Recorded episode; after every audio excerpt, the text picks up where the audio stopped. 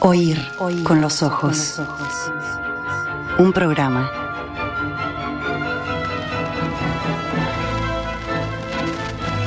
Bajo los efectos de la lectura.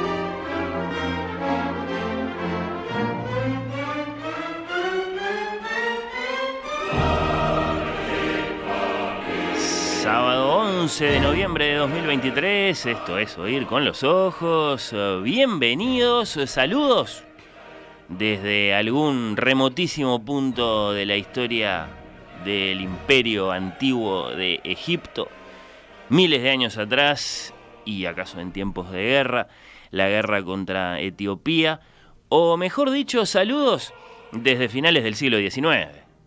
Egipto todavía es parte del imperio otomano, el Gedive, Ismail Payá, aquel que hizo construir el imponente canal de Suez, aquel que dejó a Egipto endeudado hasta el cuello, después de eso comienza el gobierno británico de Egipto, se da la gran vida europea, construye un gran teatro, el Teatro de la Ópera del Cairo, inaugurado en 1868 nada menos que con Rigoletto.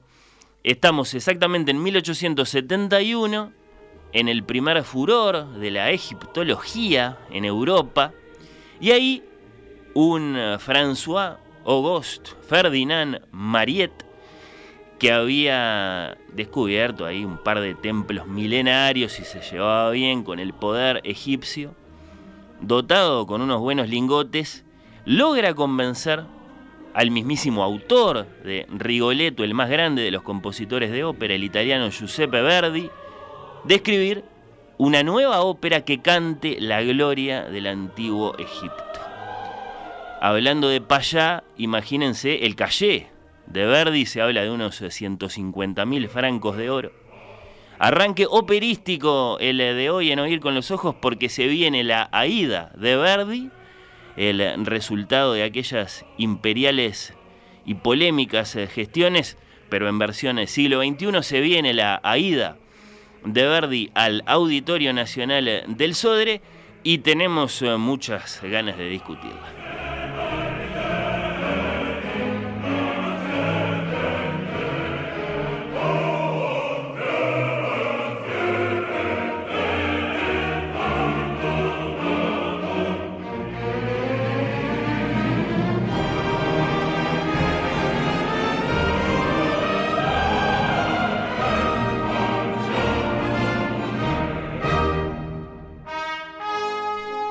Y para eso nos acompaña el chef, la batuta, el maestro Nicolás Raus. Bienvenido una vez más, maestro. Gracias por estar acá. Buen día, Fernando. Un eh, gusto venir a tus, a tus programas. Bueno, el gusto es, es mío, por supuesto. Eh, es un placer eh, recibirlo. ¿Cómo, cómo, ¿Cómo vienen los ensayos? intensos. Son muchos.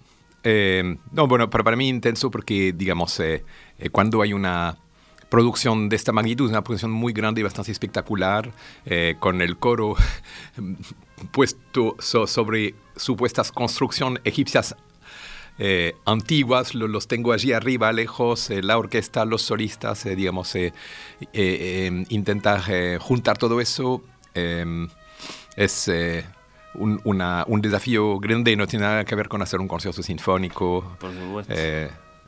Entonces, em, hay, hay un, eh, un, cast muy lindo con Carlo Ventri, bueno, con Valentina Boy, con eh, Ana Lucia Benedetti.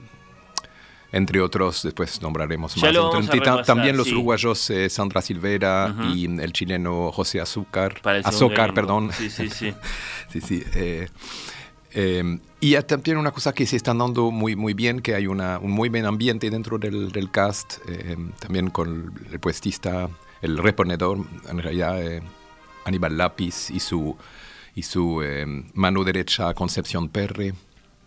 Así que bueno, estamos trabajando, bueno, y una cantidad de gente que trabaja ahí, ¿no? ¿Cuánto lo- tiempo Los pianistas, los técnicos que trabajan muy bien, los técnicos son muy exigidos en un, tra- un tra- un trabajo como ese. Ya hace varias semanas que están Sí, con los varias, trabajos. sí, sí, varias semanas. Sí, primero ensayos al piano. Ahí está. Después los de, los de orquesta, que eh, yo incluso empecé con la orquesta antes del programa que hicimos de Wagner y Brahms, porque Ajá. me parecía que la cantidad de ensayos de lectura era, era como poca. Entonces hice, eh, di dos de ensayos de ese programa Wagner-Brahms para leer algunas cosas, lo, lo más difícil de la, de la ópera. Eso es O sea, lindo. hace, hace tiempo ya que estamos con eso, sí. Eso es lindo saberlo porque después, claro, son cuatro noches. Jueves 16, sábado 18, martes 21, jueves 23 de noviembre a las eh, 20 horas en el Auditorio Nacional. Cuatro funciones de todos modos para otras experiencias que hemos tenido en el Uruguay. Es un respiro. Bueno, cuatro funciones, al menos cuatro. No dos. Hemos tenido una sola este, de algunas eh, producciones. Bueno, tenemos cuatro funciones para esta una de las obras maestras del viejo Verdi, no lejos del Requiem, no lejos, no, no lejos de, de- de- de Otelo. Eh, para que se sitúen nuestros oyentes, estamos en el Cairo, al capitán de la guardia del faraón de Egipto, este muchacho que se llama Radamés, le encomiendan la misión de frenar la invasión del ejército etíope que se acerca peligrosamente a la ciudad. Si obtiene la victoria, como trofeo, el faraón le ofreció a nuestro guerrero la mano de su hija, Amneris, que lo ama, salvo que Radamés está secretamente enamorado de la otra, de Aida, una esclava y la hija del rey de los etíopes. Lo, cual, criada- lo, lo- lo que nadie sabe en ese momento. Claro, claro, nadie lo sabe. Está secretamente enamorada de esta muchacha, de la que además nadie sabe, claro, que es la hija del enemigo. Criada, eso sí, en la corte egipcia, lejos de su patria, y ella va a cantar esa lejanía y esa nostalgia. Luego el drama, ¿no? Luego la tragedia, luego la, la ópera. Bueno, yo, yo creo... Yo pase creo- lo que pase, maestro, pase lo que pase, Aida y Radamés van a caer y lo único que tenemos que saber, lo único que tenemos que esperar para saber es si van a caer por la patria o si van a caer por amor. Pero a ver, ¿cómo, cómo iba a reaccionar usted? Primero quiero decir que bueno, la- las óperas, una ópera como Aida tiene en realidad, digamos, si uno mira bien el texto, es imposible desde un principio, porque lo primero que dice eh, Radamés, casi lo primero que dice, eh, es que en realidad ojalá fuera él elegi- el elegido dentro de los capitanes del, del ejército Claro. egipcio para ser el jefe de esa expedición. Cuando ama, él sabe que ama a una esclava que es Etiopía, o sea, si tú estás enamorado de una paraguaya y te eligen a- y, tú no, no, no puedes llegar a desear ser el jefe que va a ir a pelear contra Paraguay. Ya desde, ya no, no, si uno escucha bien el texto, no puede existir esa ópera. Eso, Bueno, salvo en las infinitas O sea, el con- contradicciones del el- corazón humano. ¿no? Claro, pero el conflicto empieza desde el vamos. O sea, Sí. desde la primera oración que dice Radamés solo, después de escuchar a, Ram, a Ramfis que le cuenta eh, un poquito lo que está pasando muy al principio, es el primer minuto de la ópera. Sí. Este, digamos, lo que dice ya uno se da cuenta que es imposible. Él dice, él piensa en, eh, ojalá fuera yo elegido, ay, ojalá yo ya, ya me veo eh, ir allá, ganar, volver y recibir el aplauso de toda Memphis. Y yo voy a recibir como corona el amor de Aida. No, es imposible. Bueno, es imposible, pero desde su... Digamos, es, es, es cómico, pero es un detalle, pero es cómico. Bueno. La, la ópera empieza por una imposibilidad total. Es, y después, es un poco eh, eh, extrema la posición suya. A lo mejor lo que piensa Radamés, un poco a lo César, eh, bueno, yo después la voy a poner ahí al lado mío. Sí, claro. Y vamos, y- a, y- claro, vamos a y- gobernar juntos. Todos sabemos que en todos los tiempos del mundo, digamos, eh, eh, digamos, bueno, bueno, no puede ser, a ver, puede haber sido que no, porque hay hombres autoritarios, hombres que pegan o que, que matan, lamentablemente, no, no, Sí. no, no me, no me gusta hacer parte de esa casta en ese sentido. Pero digamos, cuando tú te encuentras a sola con tu novia o, o tu mujer, ella va a opinar, como uno lo pensó, es como una cosa. Bueno, pero además... Bueno, en su infinita ambición, ¿no? Este, que, que le, que lo que lo enseguece, que lo, que lo convierte en un caballo desbocado. sí, lo que pasa es que se ve después que Sierra de Mes no es un tipo cinética, por ejemplo, porque al final, digamos, eh, cuando Amneris le propone salvarlo, cuando ya lo, lo, capturaron los propios egipcios, porque sí, sí creen que lo han, lo ha traicionado, ella le propone, bueno, yo te puedo salvar si tú decidís no ver más a. Él dice, no, no lo puedo hacer, esto no lo puedo hacer. O sea, es un, es un tipo que, que, que, no tiene una visión completamente ciega. Claro, ahí deja de ser un antiguo y pasa a ser un romántico. Yo, yo, yo, encuentro que él tiene una, una, una visión medida normal. Él quiere ser el capitán. Lo único que no, que no puede ser capitán contra el país de tu amor. Imposible. Eso es una cosa que, bueno. Entonces, no sé, es, es, como, es como eh, no sé, es como estar enamorado de alguien y de decir voy a hacer la, la guerra a tu papá y a tu mamá donde no, se vio nunca, hay que decirlo. Ahora, Amneris, por otro lado, es un personaje interesante, ¿no? Muy interesante. Ella, sí sería, digamos, una candidata adecuada para él, porque, bueno, es una gran princesa. Bueno, hay quien dice que esa ópera se debería llamar Amneris. Bien. Porque si bien Amneris no tiene un área, porque Aria tiene, Aida tiene dos, y Radames tiene una, que son impresionantes musicalmente, es una belleza increíble muy, muy bien realizadas por todos los, nuestros solistas acá. Amneris no tiene un área. Tiene un dúo muy lindo. Con, tiene tiene varios dúos. Tiene un dúo con Aida, tiene un, un dúo con, eh, con, su padre también.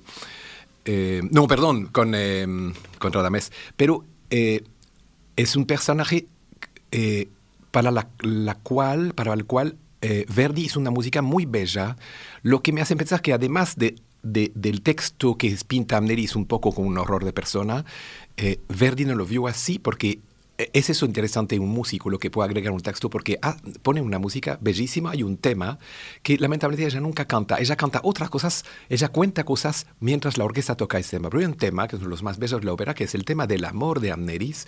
Y ese, ese tema lo voy a cantar ahora, lamentablemente sin acompañamiento, pero lo voy a cantar porque que hace así.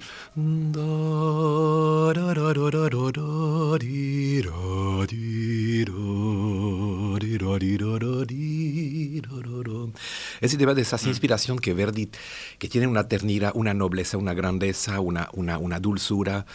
Eh, Todo además acentuado por el hecho de que tenemos a la presunta heroína, que es Aida, que es una soprano, Amneris es una mezzo. Eh, con un destino trágico además, o por lo menos el destino de una mujer, digamos, no, no correspondía en, en, su amor, eso le, añade un toquecito de gravedad. Bueno, es, eso es, su drama en realidad, yo pienso, es su drama, es peor ese, ese drama porque la esclava, la esclava, la vil esclava, tiene el corazón de que, del que ella quisiera tener y no lo logra. Eso es su drama.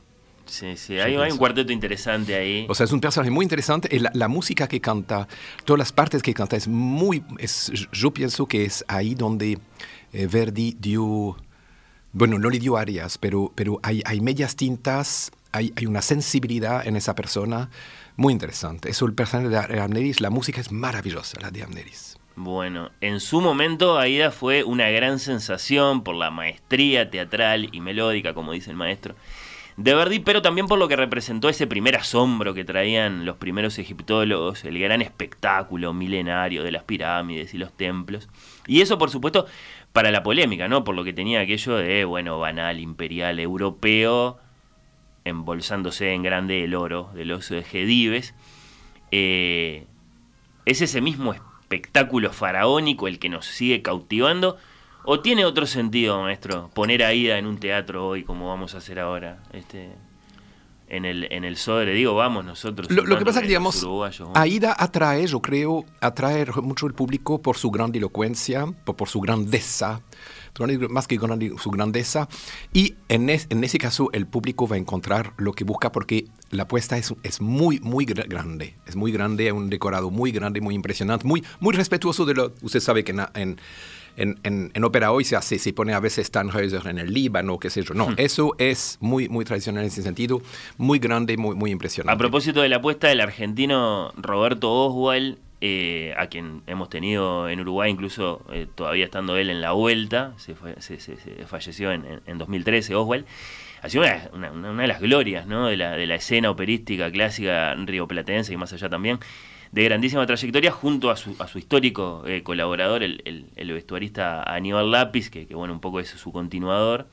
Eh, son cientos de óperas ¿no? y ballets también eh, para, para, para, la gran referencia tradicional en el Teatro Colón, muy, muy eminentemente. de, de, Roberto Oswald, según se anuncia, es el diseño original de la escenografía que, que vamos a tener en el, yo entiendo, auditorio. Que, entiendo que sí. Sí, sí.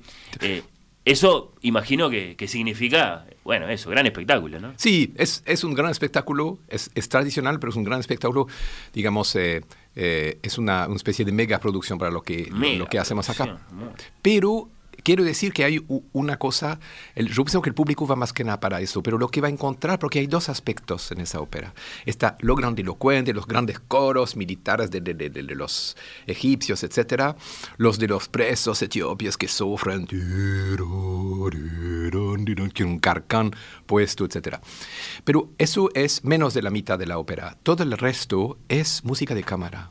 Es cuerda, un oboe, una flauta, un clarinete, eh, con eh, melodías de los cantantes que son muy sensibles, muy el drama íntimo es muy poético, es un Verdi muy poético, yo encuentro muy mm. poético que, que, eh, además que tiene la ventaja, a mi juicio, comparado al Verdi de la trilogía anterior, sí. Traviata, Trovatore, Rigoletto, que el acompañamiento orquestal está mucho más variado y la armonía está, la armonía interna, los acordes, los contrapuntos son mucho más eh, elaborados, mucho más inteligentes, mucho más variados, mucho más ricos. Entonces tenemos esa gran elocuencia que el público va a encontrar, pero además el público lo que va a recibir y que a veces que no, a veces uno no sabe que es que Aida es una de las más bellas óperas que hay en ese sentido, de la poesía, de las líneas melódicas, de, la riqueza musical, eh, casi camarística, íntima, sensible. Cuentan los, biógrafos de, de, Verdi, yo tengo acá a uno de ellos, que en aquel 1871 justo se había estrenado, capaz que había sido en 1870, no sé, unos meses antes, Lohengrin en Bolonia y que entonces Verdi estaba muy preocupado por el presente de la ópera italiana, bueno, la llegada de, Wagner nada menos que a Italia, bueno. Entonces un poco aprendía de Wagner y otro poco lo ponía un poco enojado. Sí, eh, yo, creo que tiene razón. Tal cual, las dos cosas. pero, ¿y en qué momento de la trayectoria magistral de eh, Don Giuseppe estamos acá entonces? Eh, ¿qué, Verdi es este? Usted dice es un Verdi que, al mismo tiempo que sigue siendo el Verdi del gran espectáculo, se ha vuelto más camerístico en algunos de sus Y hay, los momentos, digamos, los momentos de gran, grandiosidad, grandilocuencia están ahí, están. Eh, pero, pero después, justamente en el manejo de la armonía, bueno, sí, hay, hay cromatismo, hay, hay enarmonías, hay, mm. que son todos procedimientos que sí, que Wagner utilizaba, que yo... Eh, puede ser que Verdi se haya dejado influenciar un poquito, puede ser... Borges dice que un poema sobre un árbol nunca es inspirado por un árbol, sino por otro poema anterior sobre un árbol.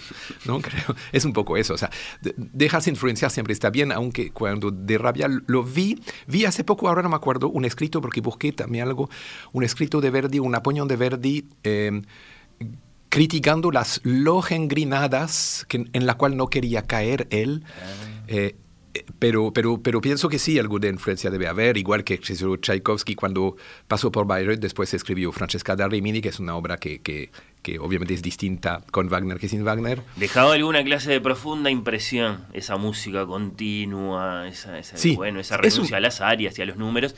Eh, que de, hecho en Otelo se va a notar más después, ¿no? Sí, sí se va a notar más, sí, se va a notar más. De, esto más hay un poco de eso ya, me parece, en, hmm. Aida Acto 3, Acto 4. Y después una cosa que me, me, parece muy bella es que si bien le encargaron, como tú dijiste, una obra para, para festejar la gloria de Egipto, en realidad eso ocurre en el Acto 2, porque en el Acto 4...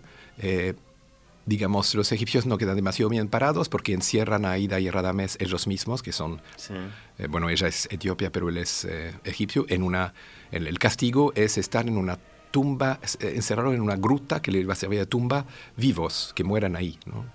Y entonces, en realidad, allá, bueno, ellos es la primera vez que pueden estar solos, los dos enamorados, es para morir, pero de alguna forma hay un, se, se, se sublima esto porque están solos los amantes acá. Eh, Para la ópera es perfecto. Claro, termina, a mí me parece, con un gesto de, gran nobleza, porque es una gran ópera, porque termina muy suave, muy calmo, eh, como una especie de, de, ida al cielo. O sea, ese drama de enterrarlos vivos se sublima porque están juntos. porque están juntos. Abrazados y mueren así. Eh, entonces los voy a morir, pero la, la, la, música final es muy simple en realidad, es muy transparente, etérea. La parte de complacer a los jedives la había La había cumplido en el, Ant- segundo, en acto, el segundo acto, y después se sí. dedicó a lo suyo. Sí, y, y me parece muy noble terminar una ópera tan grande en la suavidad.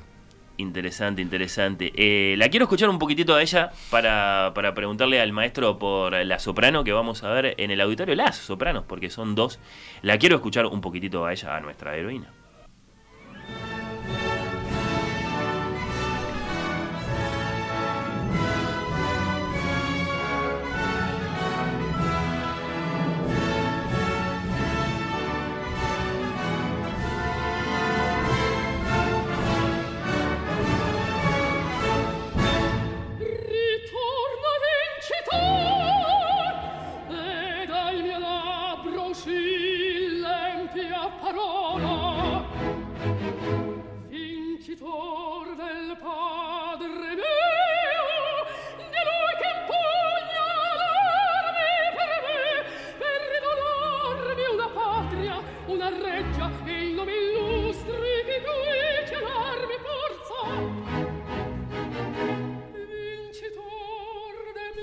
Primero, ¿le, le, le gusta Netrebko, este maestro, a usted? ¿Ana Netrebko? ¿Le parece una buena soprano? Sí, no, no sí, sé, a lo no, mejor sí. decía... No, sí.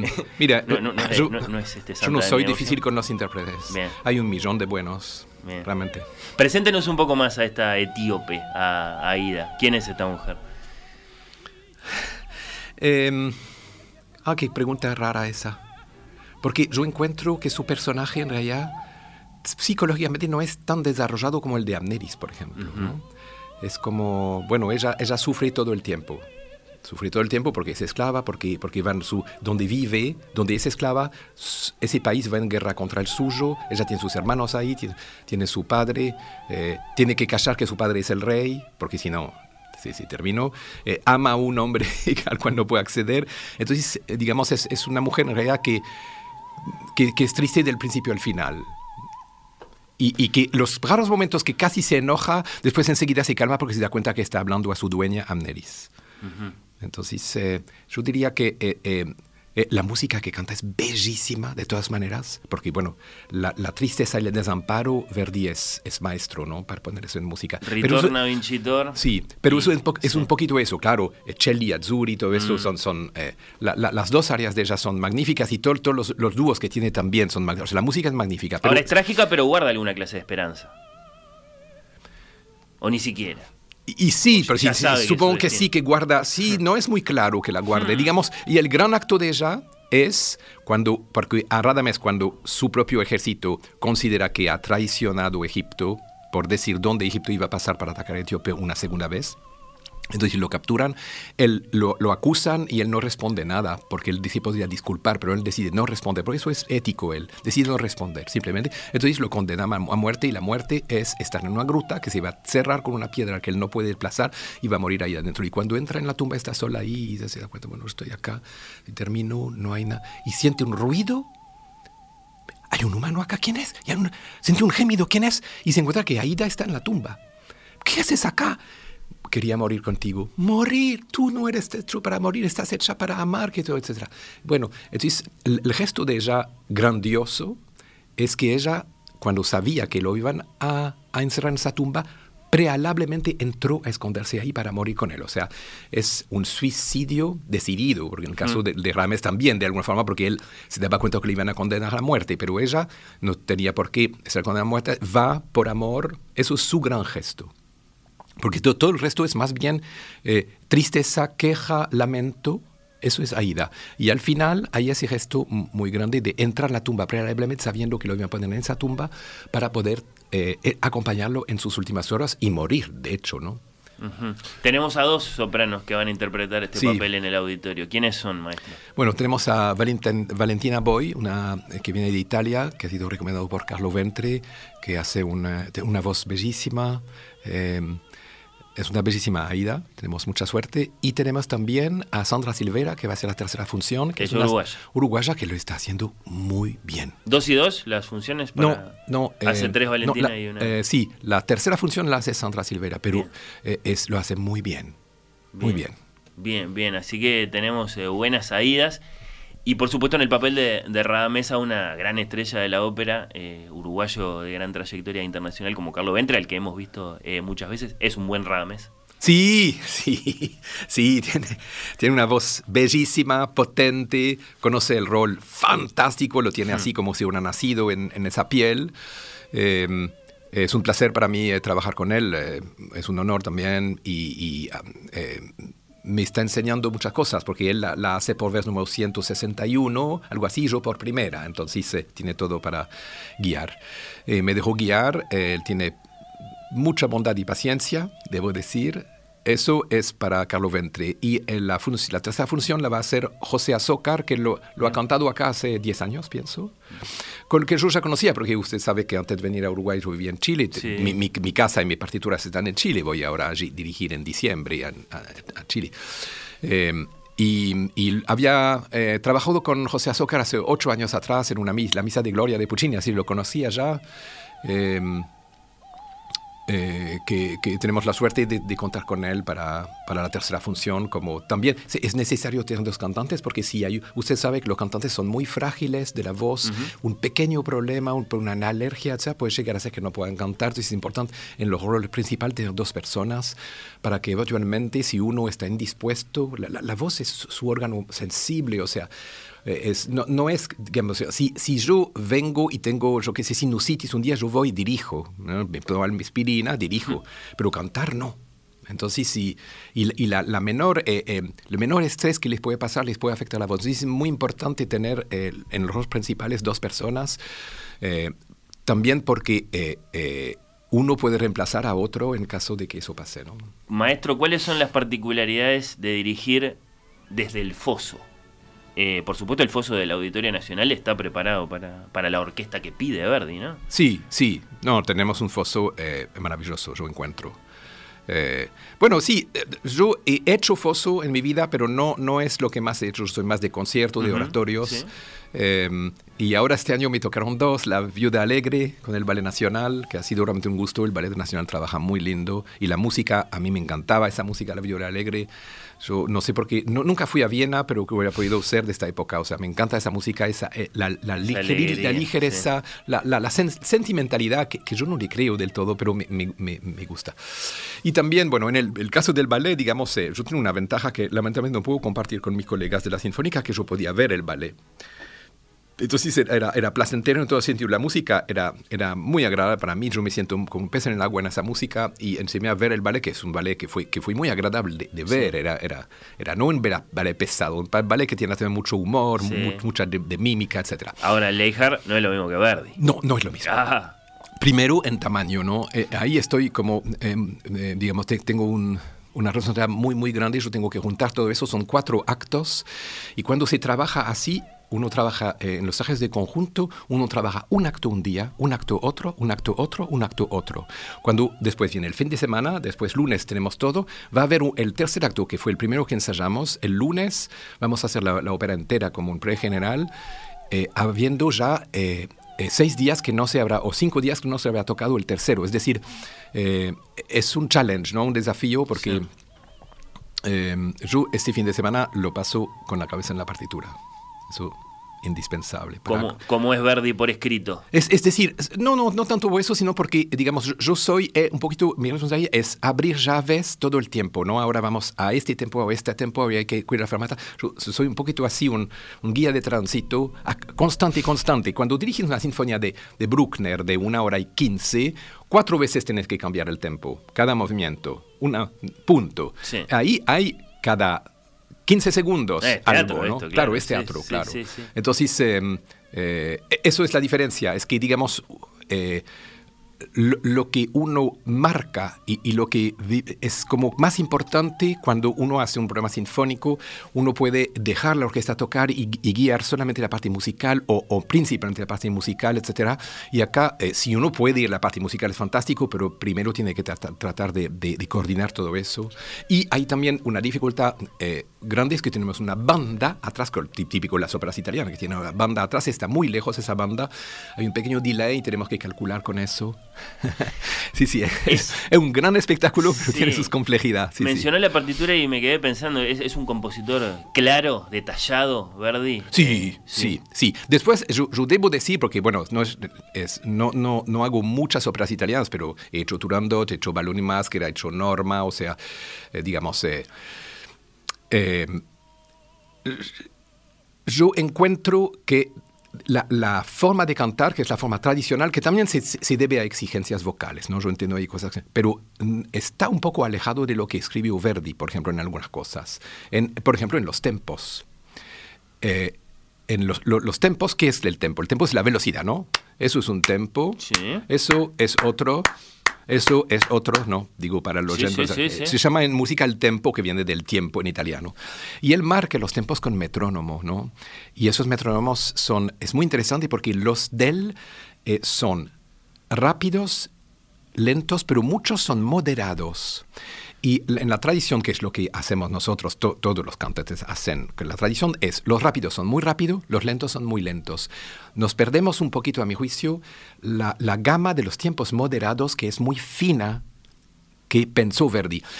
Naturalmente, cuando uno escribe, porque él tocaba ¿no? muy bien el, el, el, el piano para componer, etc., yo im imagino que uno puede escribir un tempo que después con la voz se necesita otro, naturalmente, especialmente, por ejemplo, las voces graves necesitan un poquito más de lentitud, los bajos, tenemos dos, dos bajos excelentes, Rodolfo Giuliani en el Namonés Asro y Savio Sperandio, que tiene una voz increíble, como Ramfis. Eh, Quiero nombrar también al rey Gustavo Balbela, que es eh, eh, uruguayo del coro, y a Fabián, el mensajero, eh, por, para nombrarlos también, que hacen sí, sí, parte sí, por del, supuesto, del, son parte del elenco. Y, del elenco. Eh, y de la ópera. Y después cuando, cuando lo, llegan a notas agudas necesitan muchas veces mucho más tiempo que lo que realmente escribe el compositor para pasar por esa nota, ¿no? Entonces cuando sube muchas veces se tiene que ensanchar un poco el tiempo. Esas son cosas que, eh, que, que, obviamente Verdi debía saber, pero eh, me sorprende igual que, que... Porque él vivió muchos años con una cantante. Se supone que era muy genial en su comprensión Claro. del, de, Sí. la, de, la, capacidad humana de hacer música, ¿no? De, Sí, sí, pero- de- pero no yo- pedirles cosas imposibles. Yo pienso que, que, que, lo que se hace hoy, digamos, es una tradición que, que podría ser, yo pienso, yo, yo no, no, no, no, tengo autoridad para hacerlo porque no soy bastante acostumbrado a eso. Entonces yo hago lo que, lo que es la tradición porque los cantantes vienen con esa tradición y yo debo respetar eso porque ellos lo han hecho mucho más que yo. Pero eh, eh, sería interesante tratar de plantear eh, de tratar de acercarse un poquito a los tempos. No, no, digo totalmente, porque por ejemplo en las sinfonías de Beethoven actualmente, durante siglos se, hace, se hizo tempos más rápidos, más lentos que lo que marcó Beethoven. Incluso yo, estudiante de dirección en Ginebra, en mi ciudad, el profesor de entrada me dijo, mire, Beethoven escribió tempos demasiado rápidos probablemente porque él desconfía de los, de los músicos de su época, lo cual es muy probable. Desde más o menos eh, el violista da gamba famoso que vino a este año acá, yo no lo pude ver Eh, Zabal. Zabal, que un, sí, un, un gran músico. Uh -huh. Pero a, a, partir de que él hizo una heroica de Beethoven con el tempo exacto que escribió Beethoven, capaz que interesante para informarnos de el cual era, yo pienso que no corresponde. Era un poco ligera, ¿no? Un poco rápida, quiero decir. Pa, pa, para a mí, a mi juicio no corresponde que uno la tenga que, a, a, que, que, hacer un poco más rápido que la tradición germánica, que capaz que es post-wagneriana. Sí. Bueno, está bien, pero digamos, los tempos los tempos que escribe un, comp un compositor nunca son a tomar, si, si marca 60, 60 quiere decir 60 o sea, el, el, el, 60 por minuto, o sea, en segundo. No, si marca 60, uno puede ir a 54, 52, lo que no puede ir es a 40. Interesante como en una ópera uno pensaría, tenemos al maestro, tenemos la batuta, tenemos al director, pero están los cantantes. Y entonces es una colaboración. Usted es, dirige, pero también tiene que aceptar cosas. Sí, porque yo, más que dirigir ahí, yo creo que yo tengo que servir. Hmm. Yo tengo que hacer que ellos puedan cantar cómodos, porque hay que estar allí cantando y actuando. Y después también porque una tradición italiana, una tradición mundial, no, no solamente es mundial de canto, de cómo resolver ciertos pasajes, que... Eh, porque si usted impusiera su voluntad, también el resultado después se resentiría, ¿no? Es eh, decir, yo pienso... Dirigir también es dejar que suceda. Yo pienso que a una persona que hizo 160 veces Aida con éxito, un director que no hizo nunca, no hmm. puede hacer eso. Y, y, yo también, a mí me interesa también hacer esa tradición. Es un, es un poquito como, no sé, eh, eh, es interesante también ponerse al servicio y aprender otra, otra manera, digamos. eh. Yo, yo sé que la, la ópera es así, ya, ya me pasó. Le doy un ejemplo. Hay una ópera de Mascagni, famosa, Caballería Rusticana, Por la cierto. dirigí en 2000, 2000, 2001 en Mendoza, y me acuerdo que hay un compás que eh, los cantantes hacen distinto de lo que he escrito, completamente el ritmo, completamente distinto. Y bueno, es así, es así, bueno, hacemos así. Tuvimos que, que modificar el ritmo en la parte de flauta oboe porque tocan lo mismo, sí, sí, sí modifica, pero completamente lo que es pa, pa, pa, es pam, param, pam, pam, no sé, completamente distinto. Se hace así. Bueno. Un año después, pasaba por París, entro en la FNAC, 2006, lo que sé, veo Caballería dirigida por Mascagni. Agarré el disco, yo, yo quiero ver ¿Cómo hacía él? si Ah. lo modifica también. Entonces, hay tradición que capaz que viene de esa ópera, en- de esa época. En Puccini tengo duda que la tradición, que, que cómo se hace es, es como se hizo, porque no es tan lejos. En Verdi no sé si no hacemos Verdi de manera un poco pucciniana en, en el sentido, eso, porque, porque también, a ver, yo doy el ejemplo de Norma Bellini, ¿no? Se hace Norma con sopranos, eh, incluso se baja de un tono, lo que Bellini, Bellini nunca, nunca supo. Se- toda una cena entre eh, Norma y Adalgisa, se baja un tono para que puedan hacer los sopranos como era María Calas, oscuras, más som- sombrías, etc., más sombrías, etc. En realidad se sabe hoy que la que creo que cantó Norma por primera vez era Giuditta Pasta, que era una soprano mozartiana. Por lo tanto, se cantaba seguramente distinto. Ahora, con Verdi de los últimos años, seguramente ya había además una orquesta tan grande, etc., hay que pasar por encima.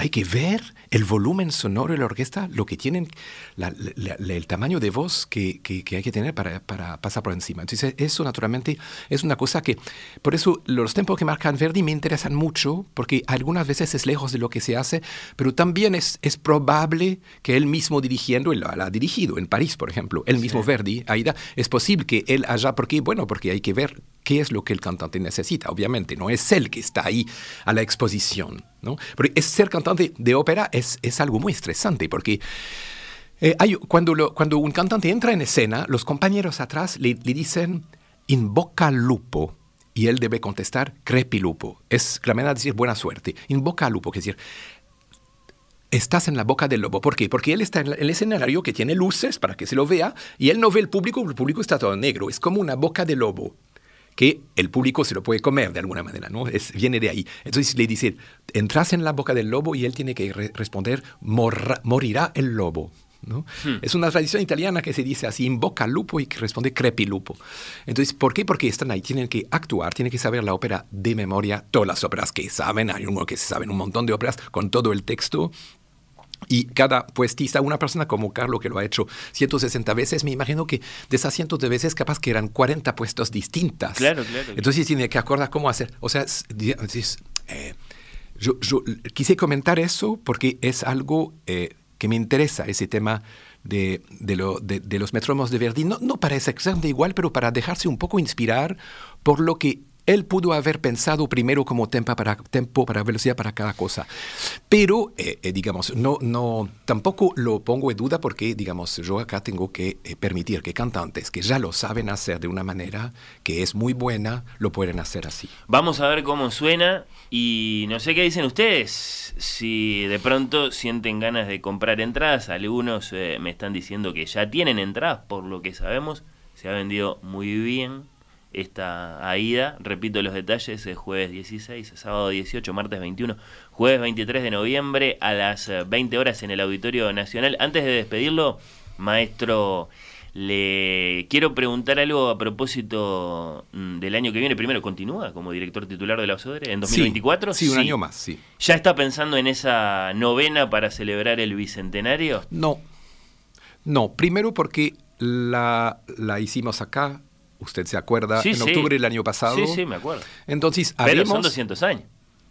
Sí, yo sé, haremos un concierto Beethoven eh, que tendrá igual eh, el emperador para piano, pero tendrá una sinfonía que no es de las, no es ni la heroica ni la quinta, vamos a hacer la cuarta. Ujú, Me gusta. Eh, yo igual, eh, a ver, los aniversarios son un buen pretexto. Sí, yo sé. Eh, Hay aniversario, es aniversario. eh, Sí, está bien. 173 años, Sí. bueno, eso. Pero son 200, es el sí, bicentenario. sí, pero no sé, o sea, yo, yo la, la- la hicimos dos veces acá hace, hace un año, no sé, yo no quería repetir lo mismo, la verdad. A ver, yo estoy acá dos años, ¿no? Sí. Eh, hacer dos veces lo mismo, no, no la verdad que no. Es un buen argumento. No. Bueno, igual, igual va a haber Beethoven, y mira, Beethoven uno puede tocar también de Beethoven la sonata opus 2 número 1 y es igual un homenaje porque es un genio de A a Z. Sí, bueno, ahí va a tener el emperador con un piano, un pianista muy bueno, Alfredo Perl, Bien. que es un chileno eh, f- que, que hace una muy linda carrera en Europa, o sea, de- va a ser un gran pianista, el emperador que es el gran concierto. Hay uno más musical a mi juicio que el cuarto, pero Sí. pero sí, pero el, el No, emperador es el emperador, no es un gran concierto para piano de todas maneras. Y, y la cuarta no es capaz que la más grande, pero yo no sé si no es la más beethoveniana, porque tiene unos contrastes, empieza totalmente sombría, uno piensa, es un Beethoven un poco al revés, porque en general Beethoven es conocido por su dramatismo, su gran grandeza, y ahí empieza con un- unas, unas cosas que parece que sale de la tumba de Radames y Aida, así, totalmente sombrío, sombrío se dice, ¿no? Sombrío, totalmente sí, sí. sombrío. Y de, y de repente uno piensa que va a venir una sinfonía dramática y de repente viene la fiesta. Es un Beethoven todavía capaz de fiesta, de 1804 5, que todavía tiene una... Bueno, cree- se, cree que, se cree que hizo esa sinfonía porque se enamoró ahí. No le fue bien después, pero no le fue bien nunca en amor. Pero no, no, no tuvo mi suerte. Pobre Pero- Ludwig. bueno, eh, maestro Nicolás Raus, Pero- como si sí. ¿Qué me quería agregar? 16 de marzo, Mahler número 3. Bueno, esa es una gran invitación. Te, te la tiro. Sí, sí, sí. Mahler número 3. Ahí hay que tener eh, coros solistas también. O Sí. sea que es, es, un, es, un, es un- una apuesta eh, grande. Por otro lado, ya sabemos qué óperas vamos a ver el año que viene. Eh, me parece que hay un tema ahí que en el Sodre tienen que resolver. Yo Ah. no puedo decir nada. Un tema que en el Sodre tienen que resolver. Sí, sí, es una frase que conocemos. Eh, esperamos, podemos ser pacientes para saber qué Verdi, qué Puccini, qué Wagner, no sé, alguna sorpresa podemos eh, llegar a tener en eh, 2024. Por lo pronto, éxitos con Aida. Lo seguimos de cerca. Sí, es, es fascinante. Es un espectáculo fascinante. La música es fascinante y los cantantes son fascinantes y la orquesta también. Éxitos, maestro, gracias.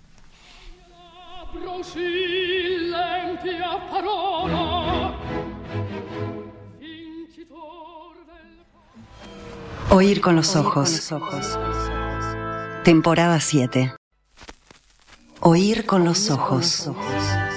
Un programa bajo los efectos de la lectura. Well, the purpose of a party is to have fun together. And a successful party needs planning and skill.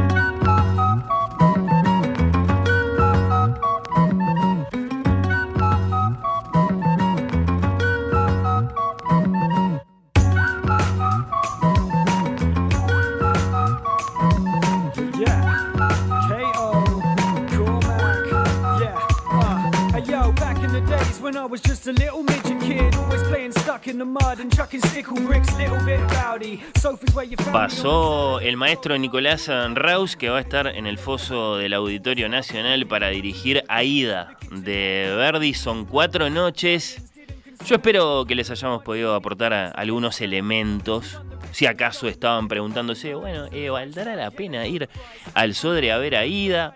Ya la vi, nunca la vi. Bueno, eh, algunos de ustedes acaso ya tienen entradas. Tengo algún testimonio en ese sentido. Y bueno, eh, de este modo si no nos engañamos, bueno, eh, pudieron calentar un poquitito el oído, el corazón, antes de encontrarse con la esclava, con ese gran espectáculo eh, faraónico que es Aida y sobre todo con las melodías de Verdi, ¿no? En un ratito nada más, por supuesto, nuestra conversación con el maestro Raus en Raimundo.ui, en Spotify.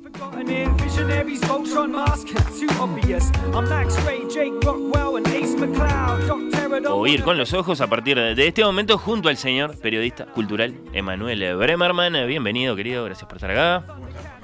Bien, ¿cómo lo estamos escuchando a Emanuel? A ver, escuchan ahí? bien. Ahí, sí, perfecto. Bienvenido, en serio. Bueno, muchas gracias, como siempre, Eh, un placer. eh, en acá. este fin de semana de clásico, Sí, dentro de un rato nada más, atípico, ¿no? Un clásico un sábado. sí, Pero- sí, atípico. Este, bueno, para, para nuestros intereses, para mi interés, más que nada, un poco flojo, ¿no? Este, bueno, para recuperarse básicamente, pero no hay mucho, no hay mucha expectativa. Decís que no. en- Bueno, bueno, no sé, no sé. ustedes tienen un poco más de. Ustedes, no, Ustedes. no la gente no entiende lo que estamos diciendo. Este, nosotros, ustedes. Eh, por otro lado, fin de semana eh, de Taylor Swift. Jugátela, Bremerman. A ver, ¿Es un auténtico fenómeno artístico Taylor o es más bien una especie como de, de- de religión media infantil? Uh, creo que tiene las dos. No sé si Sí. religión infantil porque nuclea un montón de grupos etarios, pero... ¿Sí? ¿Tanto? Y me parece que sí.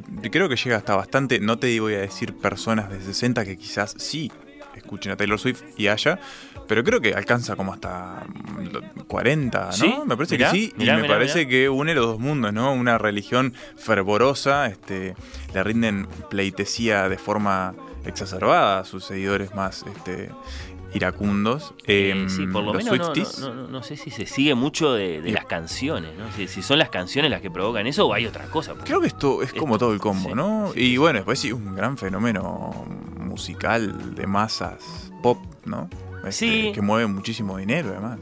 Eh, claro, uno se queda. Ya, ya lo hablamos esto con Nachu. eh, yo la, la, la desafía que me, a que me presentara hits de Taylor porque me cuesta Mm. entender cómo es que no tiene hits. O sea, tiene Shake It Off, pero, pero no sé si tiene tantos otros eh, hits. Y entonces me cuesta ¿Y qué te ponerla dijo en la línea. de- me tiró unas que no se las acepté, pero de ninguna manera. ¿no? Eso no- ¿Cómo me vas a decir eso? Un hit no lo escuché jamás en mi vida. Un hit es una cosa irremediable. Sí, hay que pensar igual hoy dónde aparecen los hits, ¿no? Sí. ¿Siguen apareciendo en Pero, la radio pero o el yo creo hits que uno es se el... los eso, eso es un hit. El que te los encontrás Si pasa, fortuitamente. claro, si pasa por ciertos lugares, entonces no es un hit. Un hit Mm. está en todas partes. Puede Eso, ser, eso eran eh, Madonna y Michael Jackson o, o- o- o Britney. O, Sí, o- sí.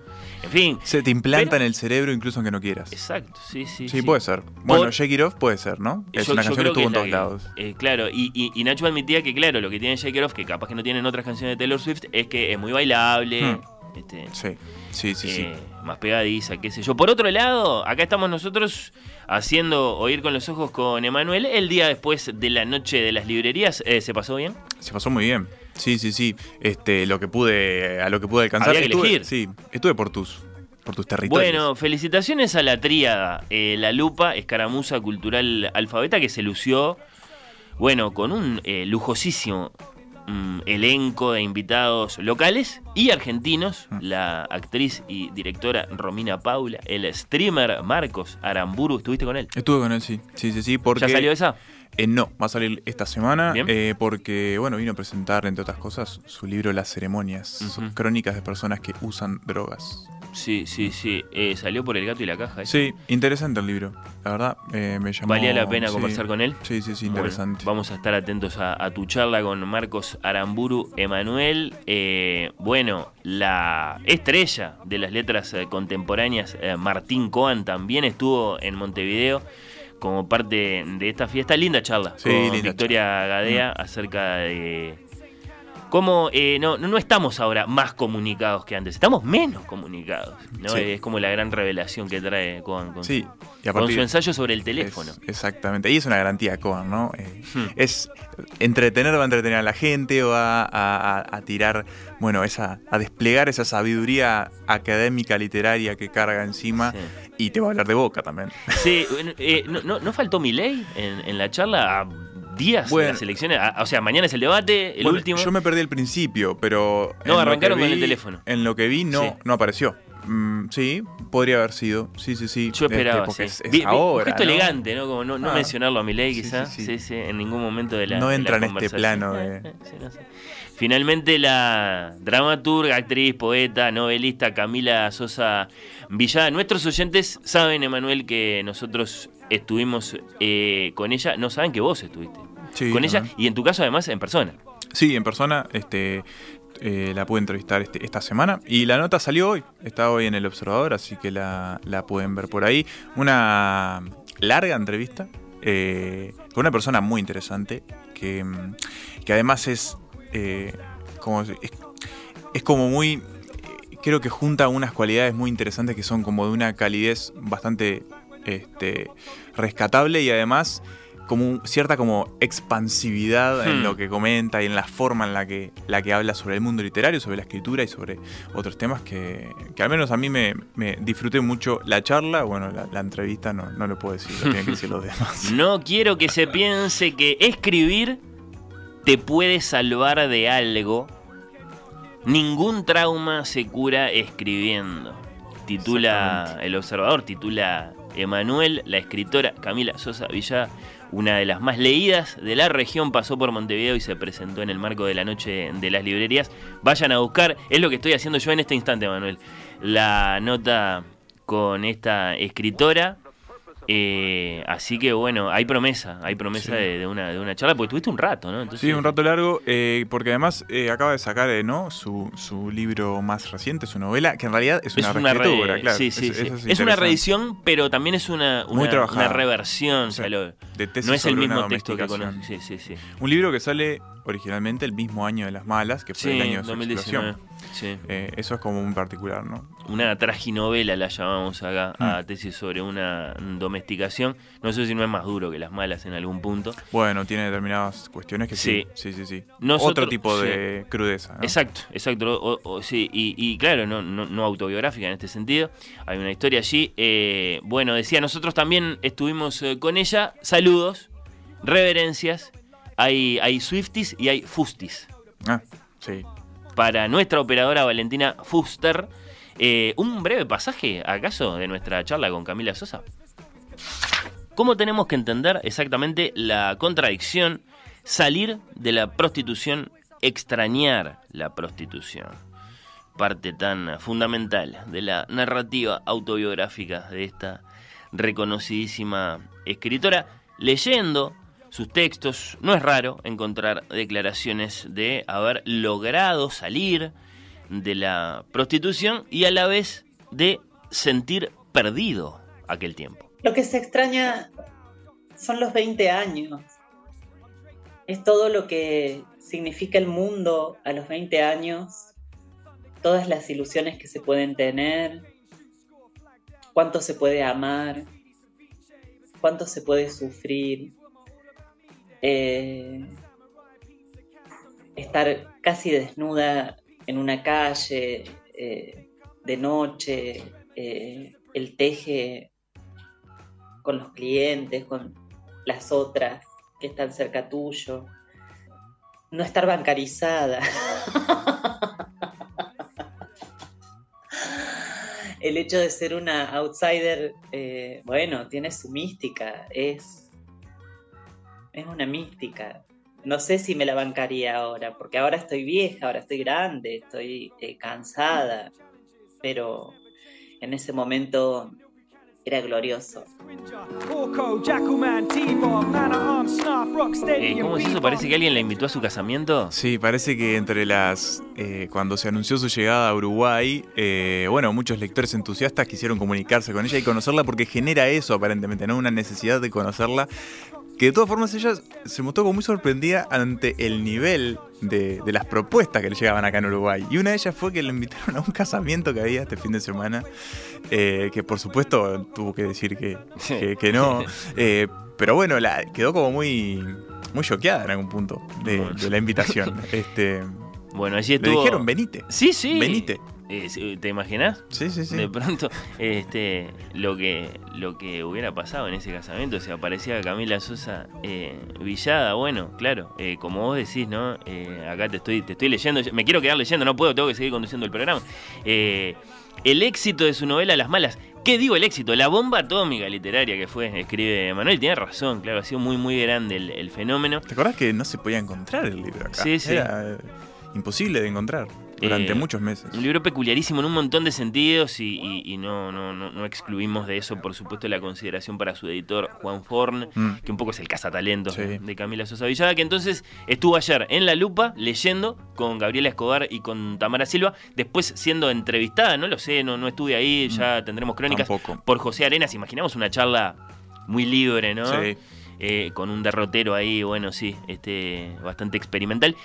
Eh, que estuvo con, con Emanuel para, para El Observador, esa nota la pueden ir a buscar cuando quieran, y que estuvo en Oír con los Ojos, eh, fue nuestro especial de octubre, eso por supuesto lo escuchan cuando quieren. Columna de Emanuel Bremerman eh, después de la pausa con un gran protagonista, que es un tocayo. Un tocayo con una letra más. Con una- es verdad, con doble M en este Con caso. doble M. Con doble Sí, M sí, en este sí. caso. Novelista, periodista, cronista. Director de cine, también. el señor Emanuel Carrer. Sí, sí, sí. Que se metió eh, con un juicio Mm. que lo cubrió, ¿no? Que iba mandando ahí sus, sus crónicas y bueno, ahora las tenemos todas reunidas. Un juicio Sí. a propósito de un hecho muy tremendo. Sí, muy trágico. El juicio del siglo, llamado por muchos en Francia y fuera de Francia. Eh, sí, un hecho tremendo que, digamos, eh, todavía sigue alojado muy presente en la psiquis, sobre todo de los parisinos, ¿no? Sí, al punto de que se lo puede nombrar así, como lo, como lo ponen en el título del libro. ¿no? B13. B13. B13 y con eso no se necesitan más pistas para Mm. saber que estamos hablando sí, de uno de los atentados este, yihadistas más, más mortíferos en suelo europeo eh, de los que se tiene memoria. Así que, bueno, Ya nos vamos de eso vamos a hablar. con eso y con la crónica de Carrer, después de la pausa de la mano de Emanuel. Antes de la pausa, eh, por supuesto que lo íbamos a mencionar, la, la noticia que el, el panorama informativo por estas horas, así como la semana anterior nos pasó que estábamos todos listos para celebrar el centenario de, de Ida Vitale y de pronto apareció la bomba H. Mm, sí. Eso fue entre miércoles y jueves de la semana anterior. La noticia que nos ocupó de pronto, que nos ocupa de pronto, eh, desde ayer es la noticia del fallecimiento de Danilo Astori a los 83 años, senador, ministro, vicepresidente, referente histórico del eh, Frente Amplio, el eh, gran hacedor de la Mm. economía uruguaya durante los gobiernos eh, frente amplistas.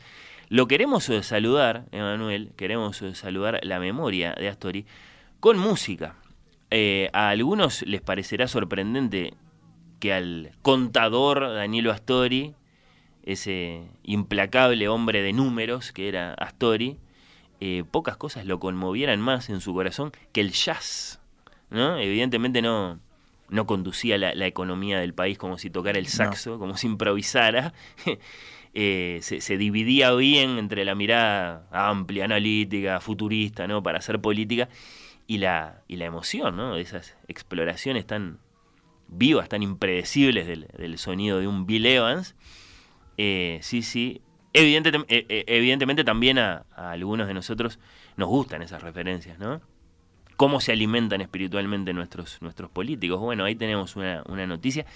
Eh, que era un gran bolsilludo, Astori, eso era notorio. También, sí, eso se sabía, conocido público. Eh, hay fotos con camisetas. Sí, ahí. sí, sí, sí, No, gran bolso. Gran bolso. También. ta- Yo creo que también era, era notorio que era un gran eh, melómano, además de padre Mm. de, de- de- de melómanos y de artistas. Pero tal vez un poco menos, ¿no? Tal vez un poco, menos conocido eso de, de- su amor a la música, que era muy, muy, muy grande para él. Así que lo vamos a recordar con música, música elegida por él mismo. Aquí, un pequeñísimo eh, fragmento de conversación en eh, Fácil Desviarse, en FM del Sol, con Juan Chiuní, con eh, Diego Sass. Y sobre todo, una gran declaración de admiración por un cierto pianista. Lo que va a sonar después se llama Mi tonto corazón, My Foolish Heart, a la memoria de Danilo Story. A mí la última etapa de Miles no me gusta. Me gusta la etapa de, de un disco que se llama Kind of Blue, que seguramente ustedes conocen. Sí, sí, disco del 58, por ahí. Y donde toca el piano alguien Bill que yo espera- esperaba que ustedes me pusieran, porque es el, el- el- la figura jazzística que más amo en mi vida, por, por, por no solo por su virtud de, de, de- de músico, sino por su condición humana.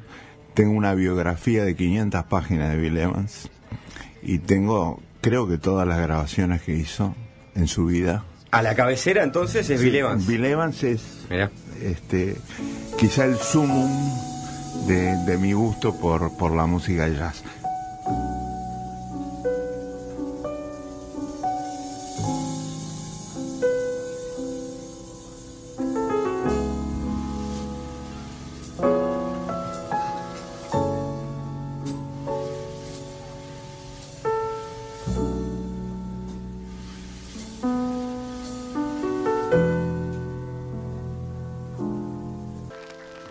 Con los ojos. Oír con los ojos. Un programa bajo los efectos de la lectura.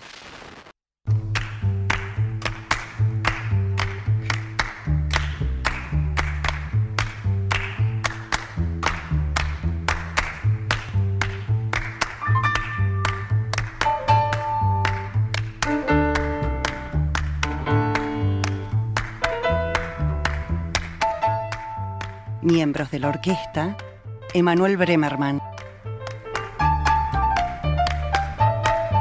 Emanuel por Emanuel, Emanuel eh, con dos M's eh, por Emanuel con una sola, nuestro periodista cultural, bueno, eh, sí, eh, de cabecera, Emanuel Bremerman, se mete con el carrer más periodístico. Mm y nos presenta sus crónicas acerca de los atentados eh, yihadistas en París el B13, el viernes 13 de noviembre de 2015 eh, y por supuesto el posterior eh, juicio a los terroristas. No sé si conocen este libro, acaso esa es la invitación que trae Emanuel, que se asomen a estas crónicas que ahora están en nuestro idioma, en anagrama. Sí, y la invitación es, para empezar, la hago eh, trancando fuerte diciendo de que para mí es uno de los libros del año. Hmm. Y va a estar en los premios Superman. Bueno, Adelantado. bueno, bueno, sí, sí, Adelantado desde ya. spoileado.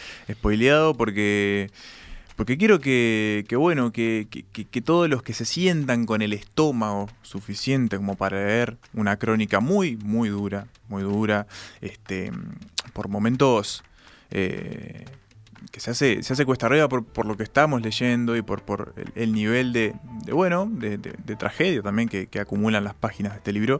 Bueno, quienes sientan como preparados para hacerlo, lo hagan porque de verdad, y ya vamos a entrar en por qué, es un ejercicio de crónica periodística este, eh, eh, envidiable desde Sí. nuestro punto de vista como periodista también, ¿no? Conciertos inevitables secos, no sé qué tan atildados, pero inevitables, eh, de los atentados que, que ocurrieron este año en Israel, ¿no? Es decir, hay, Bueno, hay una cierta cosa de leer eh, a carrera en clave de acontecimientos de estos meses. Sí, y mu- muy recientes. Este, claro, el libro sale en a mitad de año, más Sí, o sí, menos, por ahí.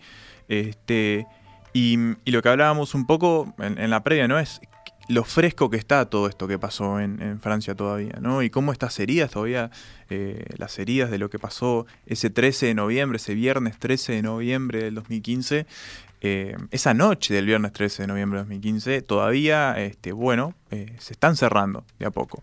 El juicio, un juicio muy largo que se llevó a cabo entre septiembre del 2021 este, y junio del año siguiente, eh, bueno, un poco buscó cerrar esas heridas, ¿no? Por lo menos desde el punto de vista judicial. Y De es respo- del punto de vista de los responsables. de la Exactamente. y es exacta, eh, lo que Carrer se mete y a lo que ya vamos a, a llegar porque tengo algunos como caminos para llegar al, a- al libro primero. Para empezar, el antecedente inmediato de este autor, eh, eh, bueno, en la publicación, ¿no? que fue hace un par de años con Yoga. Sí. Un libro cuestionable, cuestionado quizás también, ¿no? También muy admirado. Muy admirado. Para mí fue una suerte de, de decepción también. Mm. No, no, sentí, no sentí estar ante el mejor carrer. Sí, era un carrer un poco este, contenido también por ciertas cuestiones este, judiciales también que le cayeron Sí, encima al libro, sí, ¿no? sí. Recordemos Ahora, que... Es un poco personal tuyo esto que estás diciendo, Es un- porque totalmente mucha gente personal. se apasionó con ese relato de su retiro. El libro se Totalmente llama personal. Yoga porque él se va a Oriente a encontrarse consigo mismo a través de la filosofía Mm. eh, oriental. De pronto Charlie Hebdo Sí. y tiene que volver a Francia.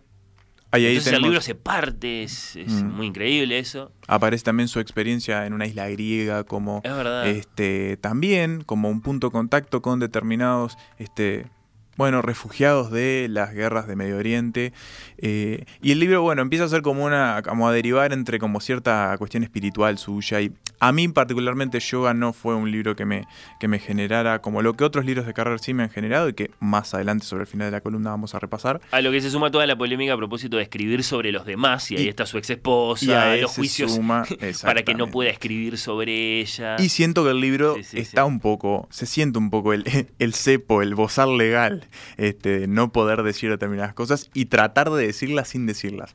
No sé si, si cumple del todo, en mi caso a mí me quedó un determinado sabor amargo y me asomé entonces a B13, no con exactitud, porque bueno, estamos ante quizás uno de los mejores autores de no ficción contemporáneos, este, y- pero bueno, tenía como, eh, venía con la carga de yoga, de que bueno, a ver qué, qué tenemos por acá. A lo que se suma el hecho de que sa- sabemos, digamos, este, a- a- al asomarnos nomás a este B13 Crónica Judicial, que este no es el relato que él hace de hechos y de experiencias eh, del pasado, por reciente que sea ese pasado, sino que es el reflejo de una cobertura. Exactamente, porque ¿qué sucede con el, desde el punto de vista eh, periodístico en estas crónicas. Bueno, eh, el propio libro tiene un, un- un- epílogo donde, bueno, los directores de eh, Loves, que es como el medio donde Carrer publica por primera vez las crónicas de este juicio, em, reciben una carta después de él ya había publicado en ese en ese medio de, de Francia había publicado otras otras columnas que por ejemplo aparecieron en el libro conviene tener un sitio donde ir también había publicado si no me equivoco en ese mismo medio ciertos adelantos de la cobertura que hizo sobre el caso de la que después se transformó en el adversario uno de sus Sí. libros más reconocidos también tiene como- varios, claro, está el adversario. tiene muchísimos libros. Eh, entonces había como un vínculo entre, el, entre ese medio, ese diario y él. Eh, habían tenido como cierto, cierto interés en que él volviera a escribir para el medio, obviamente, que escriba Carrer para tu diario. Es una eh, firma es una linda, firma valiosa, linda. vendible. Eh, pero no habían tenido mucho éxito. Hasta que en un momento em- está por empezar el juicio eh, y llega un mensaje este, al director de el, el, eh, al editor de cultura de ese, de ese medio y le dice, tengo ganas de escribir del juicio. Hmm. Tengo ganas de hacer una cobertura, tengo ganas de sentarme en esa sala especial que se va a construir para ese juicio, porque hay tanta gente involucrada que van a tener que construir una sala especial, no se va a poder juzgar en los, ju- en los juzgados este, recurrentes. Tengo Imagínate al, al editor del medio, eh, de pronto le brota en su cabeza Hannah Arendt yendo a Jerusalén. Ah, sí, sí, sí. Dice, ah, está, claro, esta, esta es la nuestra. Y, y obviamente le dicen, pero, pero claro, señor, tiene, tiene Sí, sus, sí, sí. tiene sus las credenciales para hacerlo, ¿Qué tiene el permiso. Y bueno, justamente lo que arreglan es, él va a publicar una vez por semana durante todos esos meses una crónica de no más de 8.000 caracteres. Eh, van a ser crónicas breves, se van a enfocar en diferentes este, puntos este, de, vista de este juicio y van a ser, bueno, con recurrencia semanal. Lo que sucede también es que el arreglo se extiende, se traduce, el País de Madrid también accede a publicar esas crónicas y de hecho las pueden ir a buscar ustedes mismos, oyentes, al País de Madrid. Están ahí, muchas se pueden leer de las crónicas de- de- del juicio de Carrer porque también ese medio se adhirió como a la, a la, a la posibilidad. Lo que sucedió... Eh, ahí me, me- Sí. me- después este, acaso lo, lo chequeamos el, el detalle, pero ¿cómo, cómo aparecieron esas crónicas ahí? Porque en Anagrama aparecen de la mano de Jaime Zulaika, quien entrevistamos en el programa hace un par de temporadas, un admirador de Carrer, que lo respeta muchísimo como prosista, y que entonces se toma un gran trabajo para traerlo a nuestro idioma, más allá de la cercanía con el, con el francés. Voy a curiosar después cómo aparecieron en el, en el país. No creo que hayan aparecido en francés, es el país de Madrid. aparecen traducidas, pero quizás una respuesta, no tengo la respuesta exacta. Sí, sí. Eh, Entiendo que vos estás Estoy hablando de cómo se traducen, Sí, ¿no? Este, ¿quién, cómo? eh, lo que sucede es que Carrer dice, bueno, acá hay algo más. O sea, estas crónicas que se publicaron en este medio eh, o- o, tienen que tener otro. O sea, hay un libro acá. Hay un libro, o sea. Y lo que hace es, bueno, tomar todo, ese- ese- esos textos que publicó en, en este medio francés y también en el País de Madrid. Y si no me equivoco, quizás acá estoy pecando de eh, hacer una de más, también se publicaron en un medio anglosajón que creo que es de New York Times. Ah, habría que chequearlo. No lo tengo tan chequeado, pero lo chequeamos en Eh, minutos. Es una linda nota del Eh, valor que tienen estas, estas crónicas, sí. ¿no? Evidentemente. Lo que sucede entonces es que Carrer toma todas esas crónicas que publicó, las reúne y empieza a, darle más cuerpo todavía. Si había una crónica, por ejemplo, de un testimonio de una de las víctimas, lo que hacía era, era eh, rodearla de más historia de esa víctima, Hmm. ir un poco más a fondo con lo que ya había contado y así obviamente expandir el relato que tenía este bueno ya tenía producido las mejoró las retocó y por eso lo que tenemos en B13 no es una traslación única de estas crónicas que salieron en los medios sino que tenemos un libro tenemos una Claro. crónica periodística pensada para ser publicada de la forma que terminó siendo Bueno, el País de Madrid no hace lo que están haciendo las eh, editoriales del mundo en este momento, casi que de forma, bueno, eh, o sea, por lo menos muy extendida, si no total, que es poner bien claro el nombre del traductor, ¿no? Hmm. Este, acá están las entregas de las crónicas de Carrera. con eh, ilustraciones propias además Claro, sí, a propósito de los juicios por los atentados en, en- en París. Está la firma de él, su carita Sí. ahí, toda muy presente.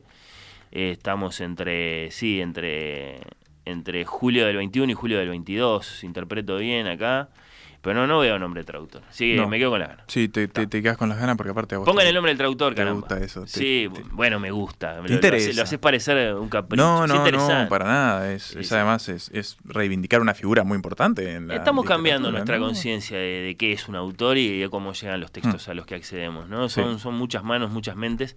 Eh, pero, pero volvamos, volvamos. Eh, supongo que en algún momento nos vas a situar qué había pasado. Mm. Bueno, lo ¿Quiénes que- eran los enjuiciados? Exactamente, vamos un poco para atrás, porque si esto pasó en el 2021, tenemos que ir antes al 2015, al momento eh, crucial, ¿no? A este, este, este, este momento tan, tan, este, bueno, tremebundo para la historia de París, ¿no? Era un otoño, este, mm, sí, otoño parisino, ¿no? Este, noviembre, acá la primavera ya el otoño, y mm, era una noche bastante cálida y linda como para, bueno, ir a tomar algo, cosa que a los parisinos les gusta, ¿no? O ir a escuchar buen rock. O ir a escuchar buen rock, o ir a ver un partido de fútbol, por Sí. ejemplo. Eso estaba pasando en toda la, en toda la ciudad, en la capital francesa, los, los cafés estaban llenos, este, podemos imaginarnos, ¿no? Esas clásicas esquinas parisinas tapizadas de gente, en esas mesitas redondas, sentados. Viernes 13 de noviembre de 2015. Exactamente. Sí.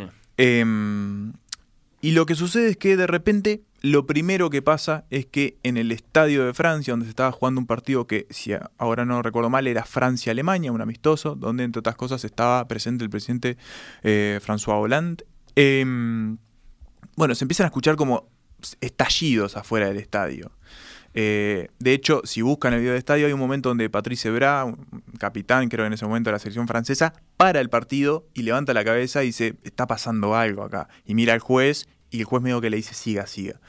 Eh, pero de repente eh, la gente en el estadio empieza a entender que hay algo que está pasando afuera y que no es normal. Recordemos, 2015, en enero de ese año, eh, un grupo de yihadistas había entrado a la redacción de Charlie Hebdo y había asesinado a un montón de gente, o sea que la, digamos, la sombra de eh, el, el terrorismo islámico, sobre todo de la presencia del Estado Islámico en Europa, estaba muy, eh, bueno, Sí, fresca, sí, ¿no? sí. Entonces empiezan esas explosiones y de repente empiezan a llegar noticias de que hay ataques o hay tiroteos en diferentes zonas de, de París, en los cafés, en- sobre todo en el barrio de Saint-Denis, que queda como más al norte, por fuera como de- del, del radio periférico que rodea al- a la ciudad este, o, al, o al centro de París, ¿no? a los principales distritos. Em, que bueno, hay, hay, hay tiroteos, que hay, que hay casos de, de- de, bueno, se, se dice que hay muertos. Y llega el momento en el que aparece una alerta principal, que es que en el café y la sala de conciertos de Bataclan, un nombre que después quedó como grabado a fuego ¿no? en, la, en el imaginario internacional, como de la tragedia, Sí, porque ahí estuvo el ataque más grave. también está pasando algo. Y lo que estaba pasando básicamente era que, bueno, había un comando bastante organizado y disperso por la ciudad que estaba efectivamente realizando eh, los mayores atentados este, islámicos este, yihadistas en suelo europeo y que iba a saldarse como el ataque más mortífero en territorio eh, francés desde la Segunda Guerra Mundial. Eh, lo que pasó al final fue que el saldo fue de 131 personas muertas, entre las que estaban en la sala de conciertos, que fue el grueso, murieron más de 90 personas allá dentro de la sala, mientras tocaba la banda estadounidense de heavy metal Eagles of Death. Eh, y, y bueno, y, varios de los atacantes de esas, bueno, esos atentados habían muerto en el lugar de los hechos. Para empezar, porque muchos habían detonado. Sí, eran sí, ataques sí. suicidas con bombas y otras cosas. Eh, y porque en otros casos, como los que habían entrado en la sala de concierto del Bataclan, eh, bueno, habían tenido un enfrentamiento con la policía y finalmente la policía los, los había batido. En un episodio que fue muy, muy tenso, porque además hubo, fueron varias horas de tomas de rehenes y, y bueno, un, un panorama absolutamente este, desolador por la carnicería que se había generado ahí adentro. Em, bueno, ese ataque pasó este, a ser de nuevo ¿no? Uno- una de las grandes heridas del pueblo francés de los últimos años. Eh, y, y claro, dejó paralizada una sociedad, paralizada por el miedo a una sociedad que, que sentía que, que- que, bueno, que determinadas sombras y fantasmas del pasado este, no, no, no terminaban de irse. ¿no? Eh, bueno, pasan los años y 14 de las personas involucradas, los últimos 14 que quedaban vivos de los involucrados en los atentados, bueno, pasan a ser juzgados. Entre esos 14, eh, solo uno es, estuvo presente eh, o fue uno de los atacantes, eh, digamos, eh, en los hechos, ¿no? Que es, digamos, la estrella del juicio. Se llama Salah Abdeslam y es una persona. Había un- sido no solo uno de los organizadores, sino uno de los atacantes. Exactamente, había estado en uno de los, de los, de los cafés de, de Saint-Denis. que, bueno, una de las grandes incógnitas que va a plantear el juicio y que va a plantear también B3 en la- el libro de, de Carrera es, ¿qué pasó con este hombre? Porque no detonó la bomba que tenía que detonar. Él tendría que haber muerto con el resto de sus, bueno, este, compañeros eh, atacantes. Tendría que haber eh, sido un suicida más, pero eso no pasó. ¿Qué pasó con este tipo? ¿Se arrepintió? ¿Tuvo miedo? Bueno, es una de las grandes incógnitas que va a intentar de a revelar este carrera en el libro eh, y que también va a funcionar en ese sentido como una suerte de, de- de, bueno de, true crime, ¿no? Porque Hmm. es, es- es- es este nudo que hay que desatar, que bueno, ¿qué pasó con este tipo? ¿Por qué siendo una persona que después vamos a conocer estaba tan convencida de lo que estaban haciendo, después no, no lo hizo? Los otros 13 que hay sentados en el banco de los acusados tienen más o menos grado de responsabilidad que, después quizás repasemos, pero hay desde los que llevaron al final a, los que sobrevivieron al atentado, este, digamos, los que fueron como una especie de salvoconducto que lo llevaron de un lugar A al lugar B, están ahí, hasta los que les vendieron eh, un celular o le falsificaron documentos para que pudieran ingresar a Francia sin problemas, están también ahí. Distintos grados de Entonces, complicidad. claro, ahí hay como una cuestión que, que se va a ir resolviendo. Pero esos son los hechos, eso es lo que va a abarcar el juicio y es lo que va a ser eh, el centro de B13 que se va a dividir, si te parece, después de escuchar un pequeño audio, lo comento, en tres etapas bien ¿Y diferenciadas. qué es lo que vamos a escuchar? Lo que vamos a escuchar es una entrevista que le hacen a Carrer para escuchar un poco la voz de él también, Me gusta, ¿no? me gusta. Es en francés. Yo no entiendo demasiado francés, y quizás hay oyentes que sí, pero es simplemente para. ¿Cómo estás vos con el francés, Fernando? Diego Bernabé. Eh, una pía súper bien. ¿Vos cómo te llevas Sí, con el sí. francés? Eh, yo, este, ¿desde qué punto de vista? Mm, ¿Lo entendés? ¿Desde el punto de vista Este, francófono? ¿Lo lees? No, no, no, lejos, ¿No? lejos, lejos. ¿Lo Tampoco. lejos. Por supuesto Bueno. que soy, soy admirador de sus letras, Sí, sus poetas, sus escritores. Escuchamos brevemente la voz de Carrer, que eh, es una entrevista que le hace el País de Madrid justamente cuando está pro- autopromocionando estas entrevistas que va, estas crónicas que van a salir en 2021, donde explica un poco por qué, por qué se, se- se aboca a esta, a esta misión. Escuchemos qué tenía para decir. Au départ, j'ai pensé couvrir euh, ce- le procès de ces attentats euh, parce que ça m'intéresse le fonctionnement de la justice et que euh, là, c'est quand même un procès euh, historique, hors norme, comme on dit, neuf mois. Aussi parce que ça m'intéresse les religions et les mutations euh, pathologiques des religions. Mais ça, c'est des raisons euh, intellectuelles. Et une fois qu'on est dedans, on s'aperçoit qu'on est submergé par un contenu humain qui en fait une expérience dont je soupçonnais, mais en même temps, je ne me rendais pas compte une seconde de ce, de ce à quoi ça allait ressembler, et ça n'est que le début. Habla un poco parecido al maestro Nicolás Raus, me parece. Eh, primera reacción. Dice Carrer, lo traduzco, ¿no? Lo tengo- Sí, sí, por favor, por favor. Al principio pensé en cubrir el proceso de los atentados porque me interesa el funcionamiento de la justicia y este, a fin de cuentas, es un proceso histórico, fuera de lo común, como suele decirse, de nueve meses. También porque me interesan las religiones y las mutaciones patológicas de las religiones. Pero estas son razones intelectuales y una vez que estás dentro te das cuenta de que estás sumergido en un contenido humano que hace de ello una experiencia que, aunque lo no me daba cuenta de lo que iba a hacer y no es más que el principio. Tremendo. Eh, Está bueno esto que dice Carrer porque un poco da la pauta de qué postura toma él en B13. ¿Cuál es su interés? ¿Cuál es su interés? Su desvelo. Al principio, obviamente, él estaba muy interesado, eh, interesado por la cuestión judicial. Y sobre todo por la cuestión religiosa, algo que él ha explorado en otros libros como El Reino, ¿no? Este, como de alguna forma, eh, incluso en yoga también, ¿no? Como ciertas, este, cierto ordenamiento de nuestra espiritualidad también. Pasado también, y presente sí, de la religión. guía nuestras, nuestras decisiones y más. Eh, pero claro, lo que se encontró este hombre eh, en el juicio, y sobre todo al principio, cuando empiezan a desfilar los sobrevivientes, también llamados como víctimas, y porque efectivamente lo son, no, no, no porque no hayan muerto, no son víctimas de, de este ataque mm, tan cruento que incluso en algunos casos, bueno, le dejó heridas de por vida, Sí, muchos sí, no, sí, los mutiló, en fin. Em, lo que se encuentra es un contenido humano muy fuerte. Eh, historias que a él, una persona que ha visto y ha relatado cosas muy tremendas, como por ejemplo fue testigo del tsunami en 2004 en Indonesia, estaba ahí, entre otras cosas, ¿no? Em, lo conmueven de una forma eh, que no esperaba. Y la postura de él es interesante pensando en él como figura y estrella literaria mundial, que en general suele estar adelante de sus libros, ¿no? Él se pone en el foco principal de sus escritos. En este caso, él muchas veces prefiere correrse y es muy raro. Deja la autoliteratura notar y le da voz. que por momentos estamos leyendo un libro de Carrer donde Carrer no aparece, eh, donde prefiere correrse al costado y dejar que los hechos, que los testimonios eh, hablen por sí solos, que la historia eh, también lo haga. Y, eso creo que es un valor que tiene porque demuestra también su, versatilidad, ¿no? Es, eh, como diciéndonos, puedo escribir yoga, puedo ser a este nivel de autorreferencial, pero mira, también puedo hacer esto y puedo hacerlo bien. Esto que promete de crónica judicial lo cumple. Entonces, yo había dicho recientemente, antes del audio, que el libro se dividía en tres partes bien diferenciadas. La primera que encontramos, y quizás podemos tomarlo con un golpe un poco efectista, pero que funciona como un gancho irremediable para quien está leyendo, es las víctimas. una larga parte donde lo que conocemos primero es el testimonio de primera mano de cientos, decenas de personas que fueron testigos y partícipes de los, de los atentados, que estuvieron ahí, que vieron como sus amigos y sus familias caían por este, las balas de los Kalashnikov o que morían por, por, las bombas o que estuvieron en el Bataclan en esas horas infernales.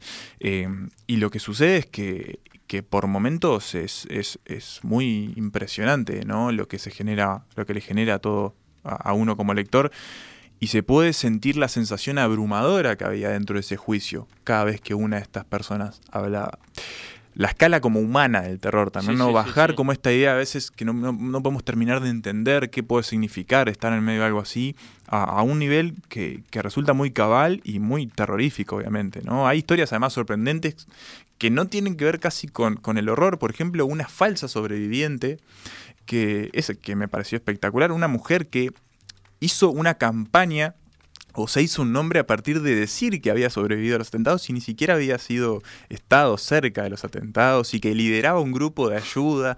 Este, esas entre otras cosas que, aparecen, o otros eh, testimonios de personas que no soportaron haber sobrevivido al ataque y terminaron este, suicidándose, eh, los padres que no pueden perdonar a los yihadistas y otros padres que fueron a conocer a los yihadistas y decirles te perdono por, por, por haber este, asesinado a mi hijo y, y en un punto entiendo por qué lo hiciste, gente que, que, tiene como ese, esa, e, ese, ese nivel de como de, de, abstracción de lo que pasó. Muy eh, grande el cuadro humano. ¿eh? Muy grande, muy terrible, pero por momentos con, eh, creo, escenas de, que, que Carrel logra que deben estar entre lo, entre lo mejor que, que ha escrito. Hay un capítulo en particular que a mí me movió muchísimo, y mira que yo tengo, tengo el estómago duro. Sí, tolerancia, ¿no? Pero hay una, un capítulo en particular que es la reconstrucción de lo que pasa en Bataclan a partir de diversos fragmentos, solo de los testimonios de los que estuvieron allí, sobrevivieron, que es Te hiela la sangre. Y hay uno que mm. quería leer que eh, eh, es, es, duro, pero, pero igual me, no, no, me parece que está bueno para sentir un poco el tono de cómo cuentan las ah, cosas. Una muestra fiel de cómo es este B13 de Manuel Carrera. El testimonio de Maya, una, una mujer de 27 años que, sobrevive a uno de los ataques en las terrazas de los cafés.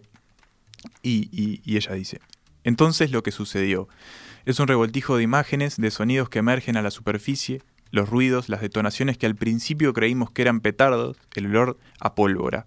Yo no lo sabía, pero el olor de la pólvora es horrible. Creí que Amin, Emil y Charlotte se escondían debajo de la mesa, pero en realidad los habían derribado las balas. Yo me tiré a la cuneta entre la acera y las ruedas de un coche.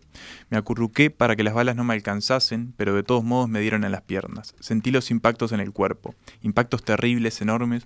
Aún no sabía qué eran Aún no sabía que eran las esquirlas de las balas de Kalashnikov que estallaban dentro de mis piernas y me dilaceraban. No conocía todavía ese verbo, dilacerar. Aún no sentía el dolor, aún no. En un momento dado siento que detrás de mí está la muerte. Hay un hombre apretado contra mi espalda. Oigo su respiración entrecortada, oigo su estertor, sé que son sus últimos instantes, sé que estoy viviendo a su lado los últimos instantes de su vida. Es algo muy íntimo, es quizás lo más íntimo que se pueda compartir con alguien. No lo veo, está detrás de mí, pero siento su respiración, la oigo. Soy el único testigo de su muerte, no conoceré nunca su nombre. Esto es, eh, bueno, lo que dice esta, esta chica que, que- efectivamente lo, logra este, sobrevivir a, ese ataque. Eh, y hay muchos testimonios de este, de este tipo. En esta primera parte que funciona como, bueno, un abrebocas tremendo para quien está leyendo y a, pesar de, de- de lo difícil que es este, por momentos leerlo, bueno, no se puede soltar, porque además lo que hay que decir es que este hombre escribe mm, endemoniadamente bien, ¿no? Sí, es, sí, sí. eh, tiene una, un- un- un- una facilidad para que ese ritmo te envuelva y te mantenga ahí. este, Es incuestionable lo que no, hace, ¿no? es- Primero es dice, incuestionable. veamos qué pasó y veamos qué les pasó a estas personas y después vayamos en busca de los responsables. ¿no? Y ahí pasa justamente la segunda parte, que es los acusados. Y acá el libro cambia de tono porque dejamos un poco las historias. Un datito que está bueno vinculado a los testimonios. Pasa a veces que la sobrecarga del horror empieza a inoculizar a veces, ¿no? La sensibilidad que tenemos frente a determinadas cosas. Eh, pensemos, por ejemplo, lo horrorizados que estábamos con la guerra de Ucrania al principio y lo que quizás nos pasa ahora, que la cosa sigue y bueno, este, suele ser como una respuesta humana, ¿no? También acostumbrarse a determinadas cosas. Es interesante el proceso que tienen los periodistas que, a los que Carrer retrata en el libro frente a esta cantidad de testimonios tan cruentos. Hmm. Cómo ellos empiezan a recibir, cómo empiezan a procesar estas cosas, eso también es parte del libro. Pero bueno, los acusados. Lo que pasa acá en B13 es que Carrer lo que hace es zambullirse directamente en las historias de estos 14 personas que están ahí sentadas en, en el banco, ¿no? Habla de su radicalización, como de ser jóvenes, sí, eh, en muchos casos que nacieron en Medio Oriente y que fueron, eh, que emigraron a Europa, o en todo caso a veces son hijos de, refugiados en Europa, ni siquiera, este, o sea, son europeos que nacieron en territorio europeo, como bueno, empiezan a radicalizarse, cómo empiezan a juntarse, cómo empiezan a viajar a Siria, por ejemplo, a profesionalizarse bajo las órdenes del Estado Islámico, que estaba en su momento de mayor ebullición. Eh, se transforma un poco en un ensayo sobre el fanatismo, sobre la Guerra Santa, sobre la proliferación de las redes también de esta gran estructura que vino a un poco a desbancar y a ser la sucesora de Al Qaeda, ¿no? Como fue eh, este el Estado Islámico en Europa. Eh, bueno, un poco eh, detalla la cadena de responsabilidad de los acusados, lo que decíamos, ¿no? No es, no es lo mismo esta estrella del juicio que estuvo y que formó parte de los atentados y que, y que no se sabe por qué no detonó la bomba, que, bueno, el que le falsificó los documentos. Claro. Y es muy interesante ver esas historias y cómo Carrer se acerca a ellas. Por ejemplo, hay uno de los acusados que le que, que no está en prisión preventiva porque no es peligroso, pero aún así tiene que estar nueve meses sentado en el banco de los acusados con todas las cámaras apuntándolo, que es, creo que es el que falsifica los documentos, ahora no, no, no lo recuerdo bien. Y le miente a sus hijos diciéndole que consiguió un trabajo en París y que por eso tiene que irse todo el tiempo porque él vive en Bélgica. Y la conexión con Bélgica no es al azar porque una de las cosas más interesantes de este momento es cómo Carrer cuenta la historia de un distrito de Bruselas que se llama Molenbeek o Molenbeek, este, que se ha convertido como una suerte de... fue en esos años como la gran cueva yihadista de Europa. Fue el lugar donde todos, digamos, donde el Estado Islámico eh, se fortaleció mucho, donde conquistó y donde, eh, digamos, este, sí, como sedujo a muchos jóvenes árabes que estaban allí viviendo y se transformó como una, como una especie de, bastión de- del eh, islamismo radical en Europa. Entonces, eh, esa incidencia del yihadismo en el continente europeo, Carrer lo, lo- radiografía muy bien, las tragedias de los padres de los combatientes también, como ven que sus hijos de repente empiezan a fanatizarse, cómo viajan a Siria, ven cómo los pierden en las redes de, de- de, bueno, del, terrorismo. Eh, es una parte muy diferente a la que acabamos de leer, pero al, mismo tiempo muy, muy interesante. Y, y Carrer de verdad logra pintar muy bien a todos los, a todos los atacantes. Uno uno entiende o uno logra como, como, como lector, ¿no? Este, entender algo muy complejo que es cómo funciona el fanatismo y la ra- radicalización en personas que quizás no estaban ni siquiera vinculadas religiosamente con lo que terminaron haciendo. Eh, Están eso- los juicios, están los sí. testimonios de ellos y está ese viaje más profundo que hace él para intentar. Sí. Bueno, sí. Entender por, por qué alguien Exacto. termina este, haciendo esto. Eh, y al final, la última parte, tenemos también eh, algo interesante que es, bueno, pone el foco en, en los funcionarios. Porque acá tenemos víctimas, tenemos victimarios y tenemos gente que está trabajando en el juicio. Tenemos a los periodistas, a los que ya mencioné, que donde Carrer, bueno, un poco... eh, retrata como una especie de comunidad que se forma. Claro, están nueve meses juntos, sentados todos los días en este juicio. Eh, obviamente todos los días terminan yéndose a tomar algo y a comentar lo que pasó del día. Y muchas veces esas cervezas que se toman es junto también con las víctimas o a veces con algunos de los, los abogados de los acusados. Eh, obviamente pone un ojo muy crítico en esto que él decía que le interesaba, que es el sistema de justicia francés, eh, en la creación de héroes y villanos que se generan allí también, ¿no? Para, para, para la opinión pública, el rol de los abogados, eh, en especial un abogado bastante polémico de parte este, de uno de los acusados, el rol del periodismo, de los medios allí también. Ah, se te hace todo el friso. Sí, del dinero que se mueve en torno a este tipo de cosas, este, a la idea de justicia, o sea, hay un capítulo, un momento muy interesante que él dice, bueno, ¿cuánto valen las lágrimas? ¿Cuánto vale eh, perder una pierna? ¿Cuánto vale que maten a tu hijo en un caso de estos? Y uno puede pensar, bueno, qué frío, qué falta de, tacto con todo eso, pero es algo que está legislado por la ley francesa y es un, momento muy interesante del libro, cómo se pone eso y cómo también las familias tienen que luchar por esa indemnización ante el horror, ¿no? Em, pero bueno, con eso un poco él cierra lo que sería este, este fresco que hace de este gran juicio, que nada, fue, fue cubierto de forma exhaustiva por los medios de, Europa, que bueno, terminó con un resultado que no vamos a divulgar acá porque creo que es interesante eh, también conocerlo en el libro. Obviamente pueden entrar a Wikipedia y saber lo que pasó, pero lo mejor me parece que es ir acompañando la cadencia de carrera en B13 y saber, por ejemplo, si bueno, a determinados atacantes que sobre los que pendía la pena, la pena máxima, que era la cadena perpetua, y que evidentemente no tenían tanto que ver con lo que había pasado. Bueno, ¿qué pasa con ellos? Si logran o no. ¿Qué pasa con esta estrella, con este hombre que, bueno, ¿por qué pasó? ¿Qué, qué, hizo? ¿Por qué no hizo detonar la bomba? ¿Le falló el dispositivo? ¿Se arrepintió?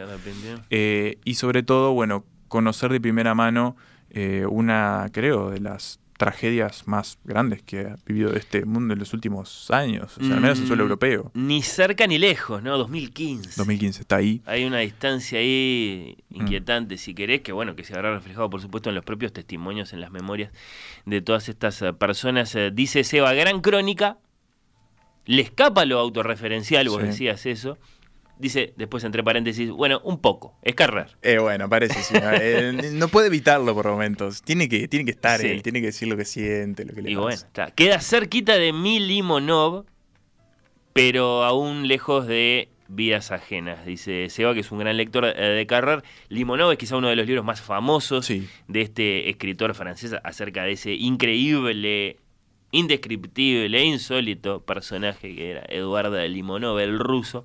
Carrer tiene un gran vínculo a través de su familia con Rusia y con la cultura eh, rusa, por cierto.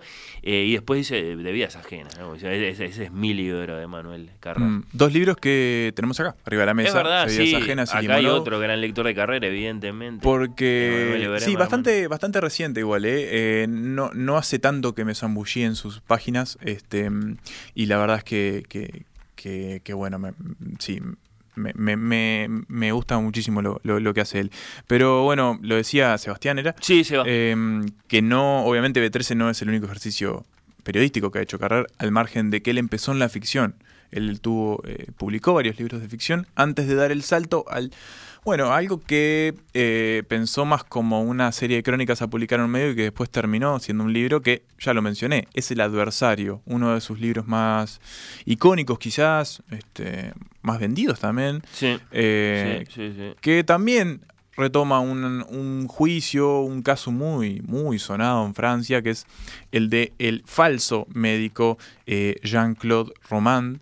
Eh, que bueno, entre otras cosas, durante toda su vida ocultó que en realidad no era médico, sino que pasaba sus días yéndose a un bosque o a un parking de autos a ver pasar las horas, y que el 9 de enero de 1993 mató a su mujer, a sus hijos, a sus padres y se quiso suicidar sin éxito, obviamente. Es un caso que en Francia, bueno, también fue muy sonado y lo que hizo Carrer fue conocer al propio Jean-Claude y entrevistarlo y escribir este libro que es uno de sus eh, también mayores obras. Pero lo mencionaba también eh, Sebastián Limonov, este perfil que hace de, este personaje inclasificable, ¿no? Este, que bueno, murió en 2020.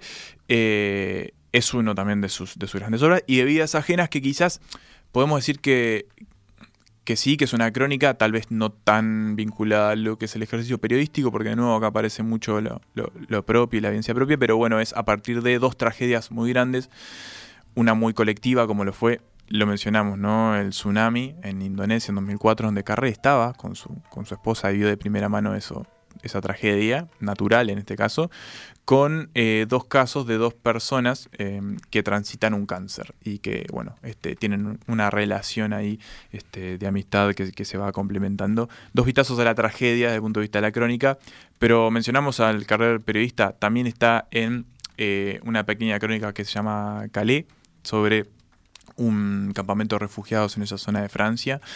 Tiene las columnas que se publicaron en Conviene tener a un sitio donde ir. Tiene esa eh, autobiografía que hizo sobre el autor Philip K. Dick, Yo estoy vivo. Y lo voy, a, lo voy a castellanizar, pero para acá. Yo estoy vivo y ustedes están muertos. Sí, sí. No, vosotros estáis muertos. no. Estáis. Eh, ustedes están muertos.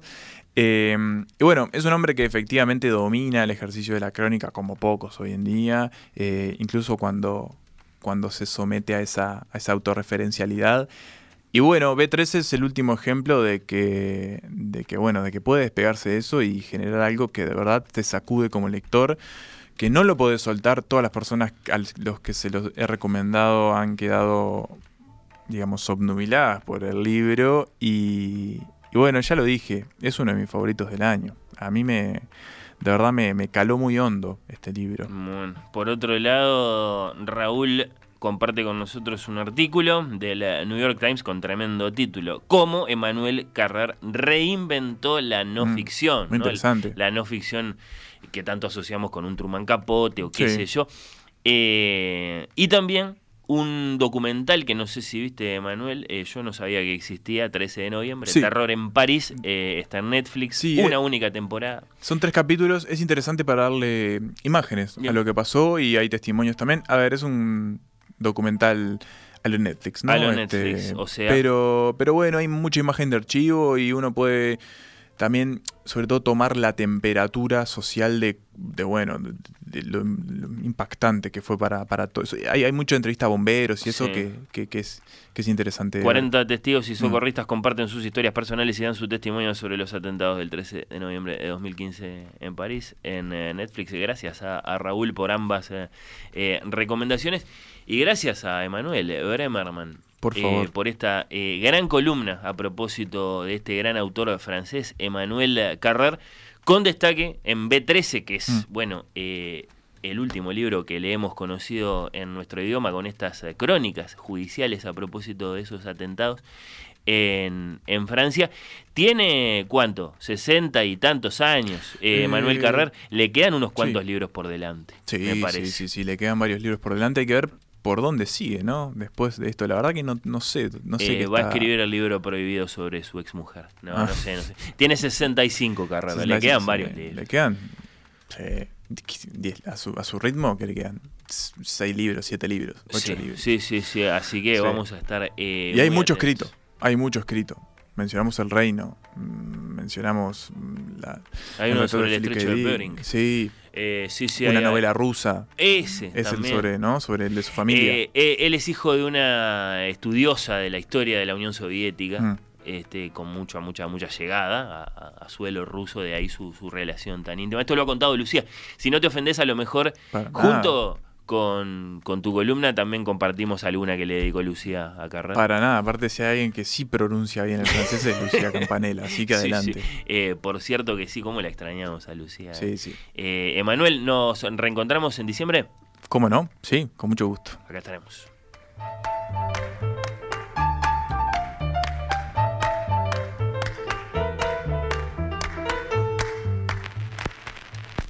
Oír con los ojos. ¿Ves lo que te digo? Oír con los ojos. Un programa bajo los efectos de la lectura.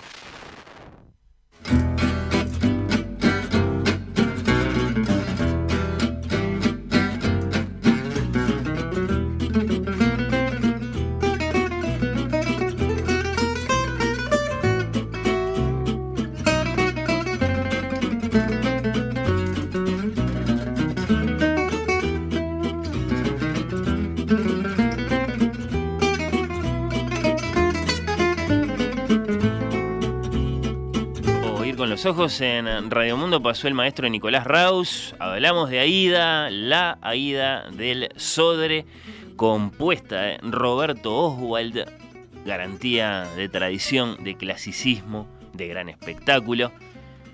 Eh, repito, espero que les hayamos aportado elementos.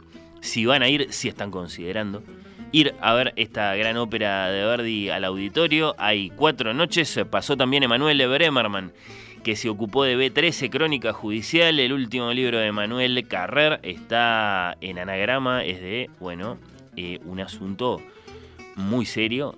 Este libro creo que Emanuel lo, lo retrató muy bien, lo reseñó muy bien y los habrá dejado con ganas, imagino, sí, de asomarse a mm, sus páginas. Habíamos eh, saludado eh, al contador Danilo Astori, que falleció ayer, y había algunos mensajes por ahí. Eh, yo, bueno, me detenía un instante en su pasión por el jazz.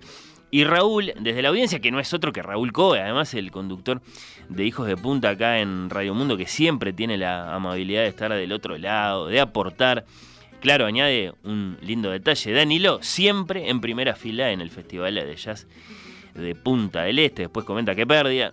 Se va otro de la zona centro del pensamiento. Lo que duele cada una de esas eh, pérdidas. Bueno, sí, sí. Eh, un saludo para mm, Raúl Coe. Ojalá te haya gustado a ti también ese Bill Evans con el que lo recordábamos, lo saludábamos a Danilo Astori.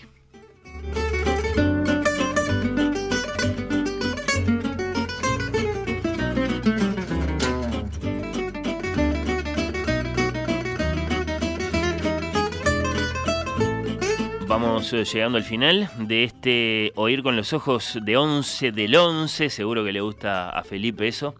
Después eh, de las 2 mm, de la tarde, el sábado que viene.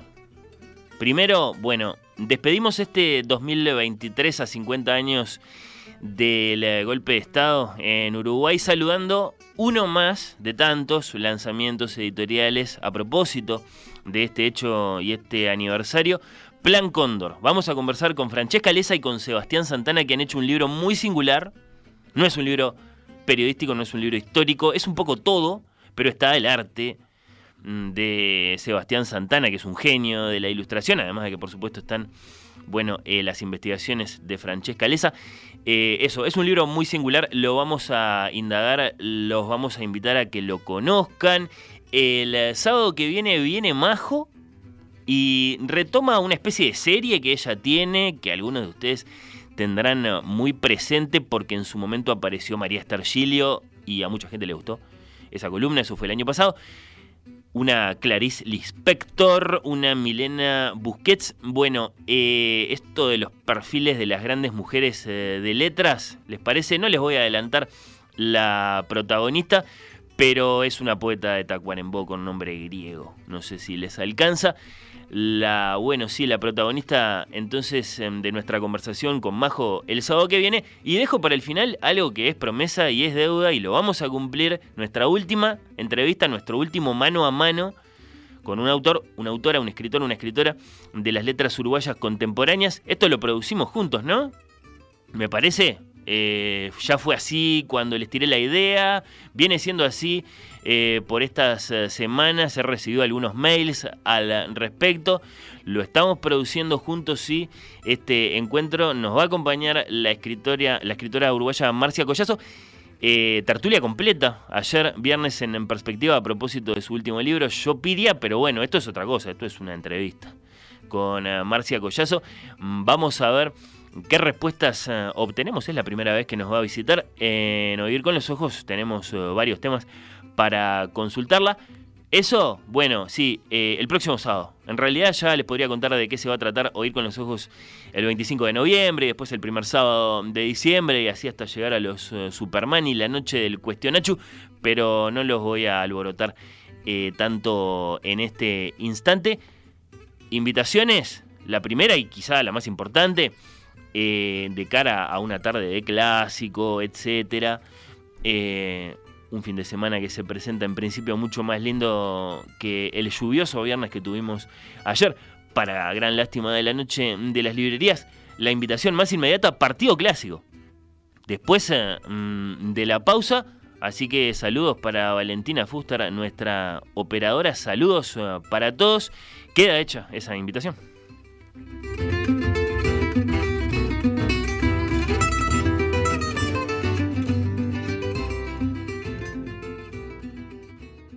Oír con los ojos.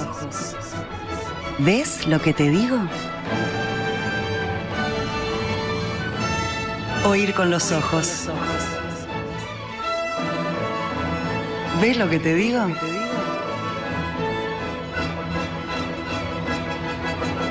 Oír con los ojos.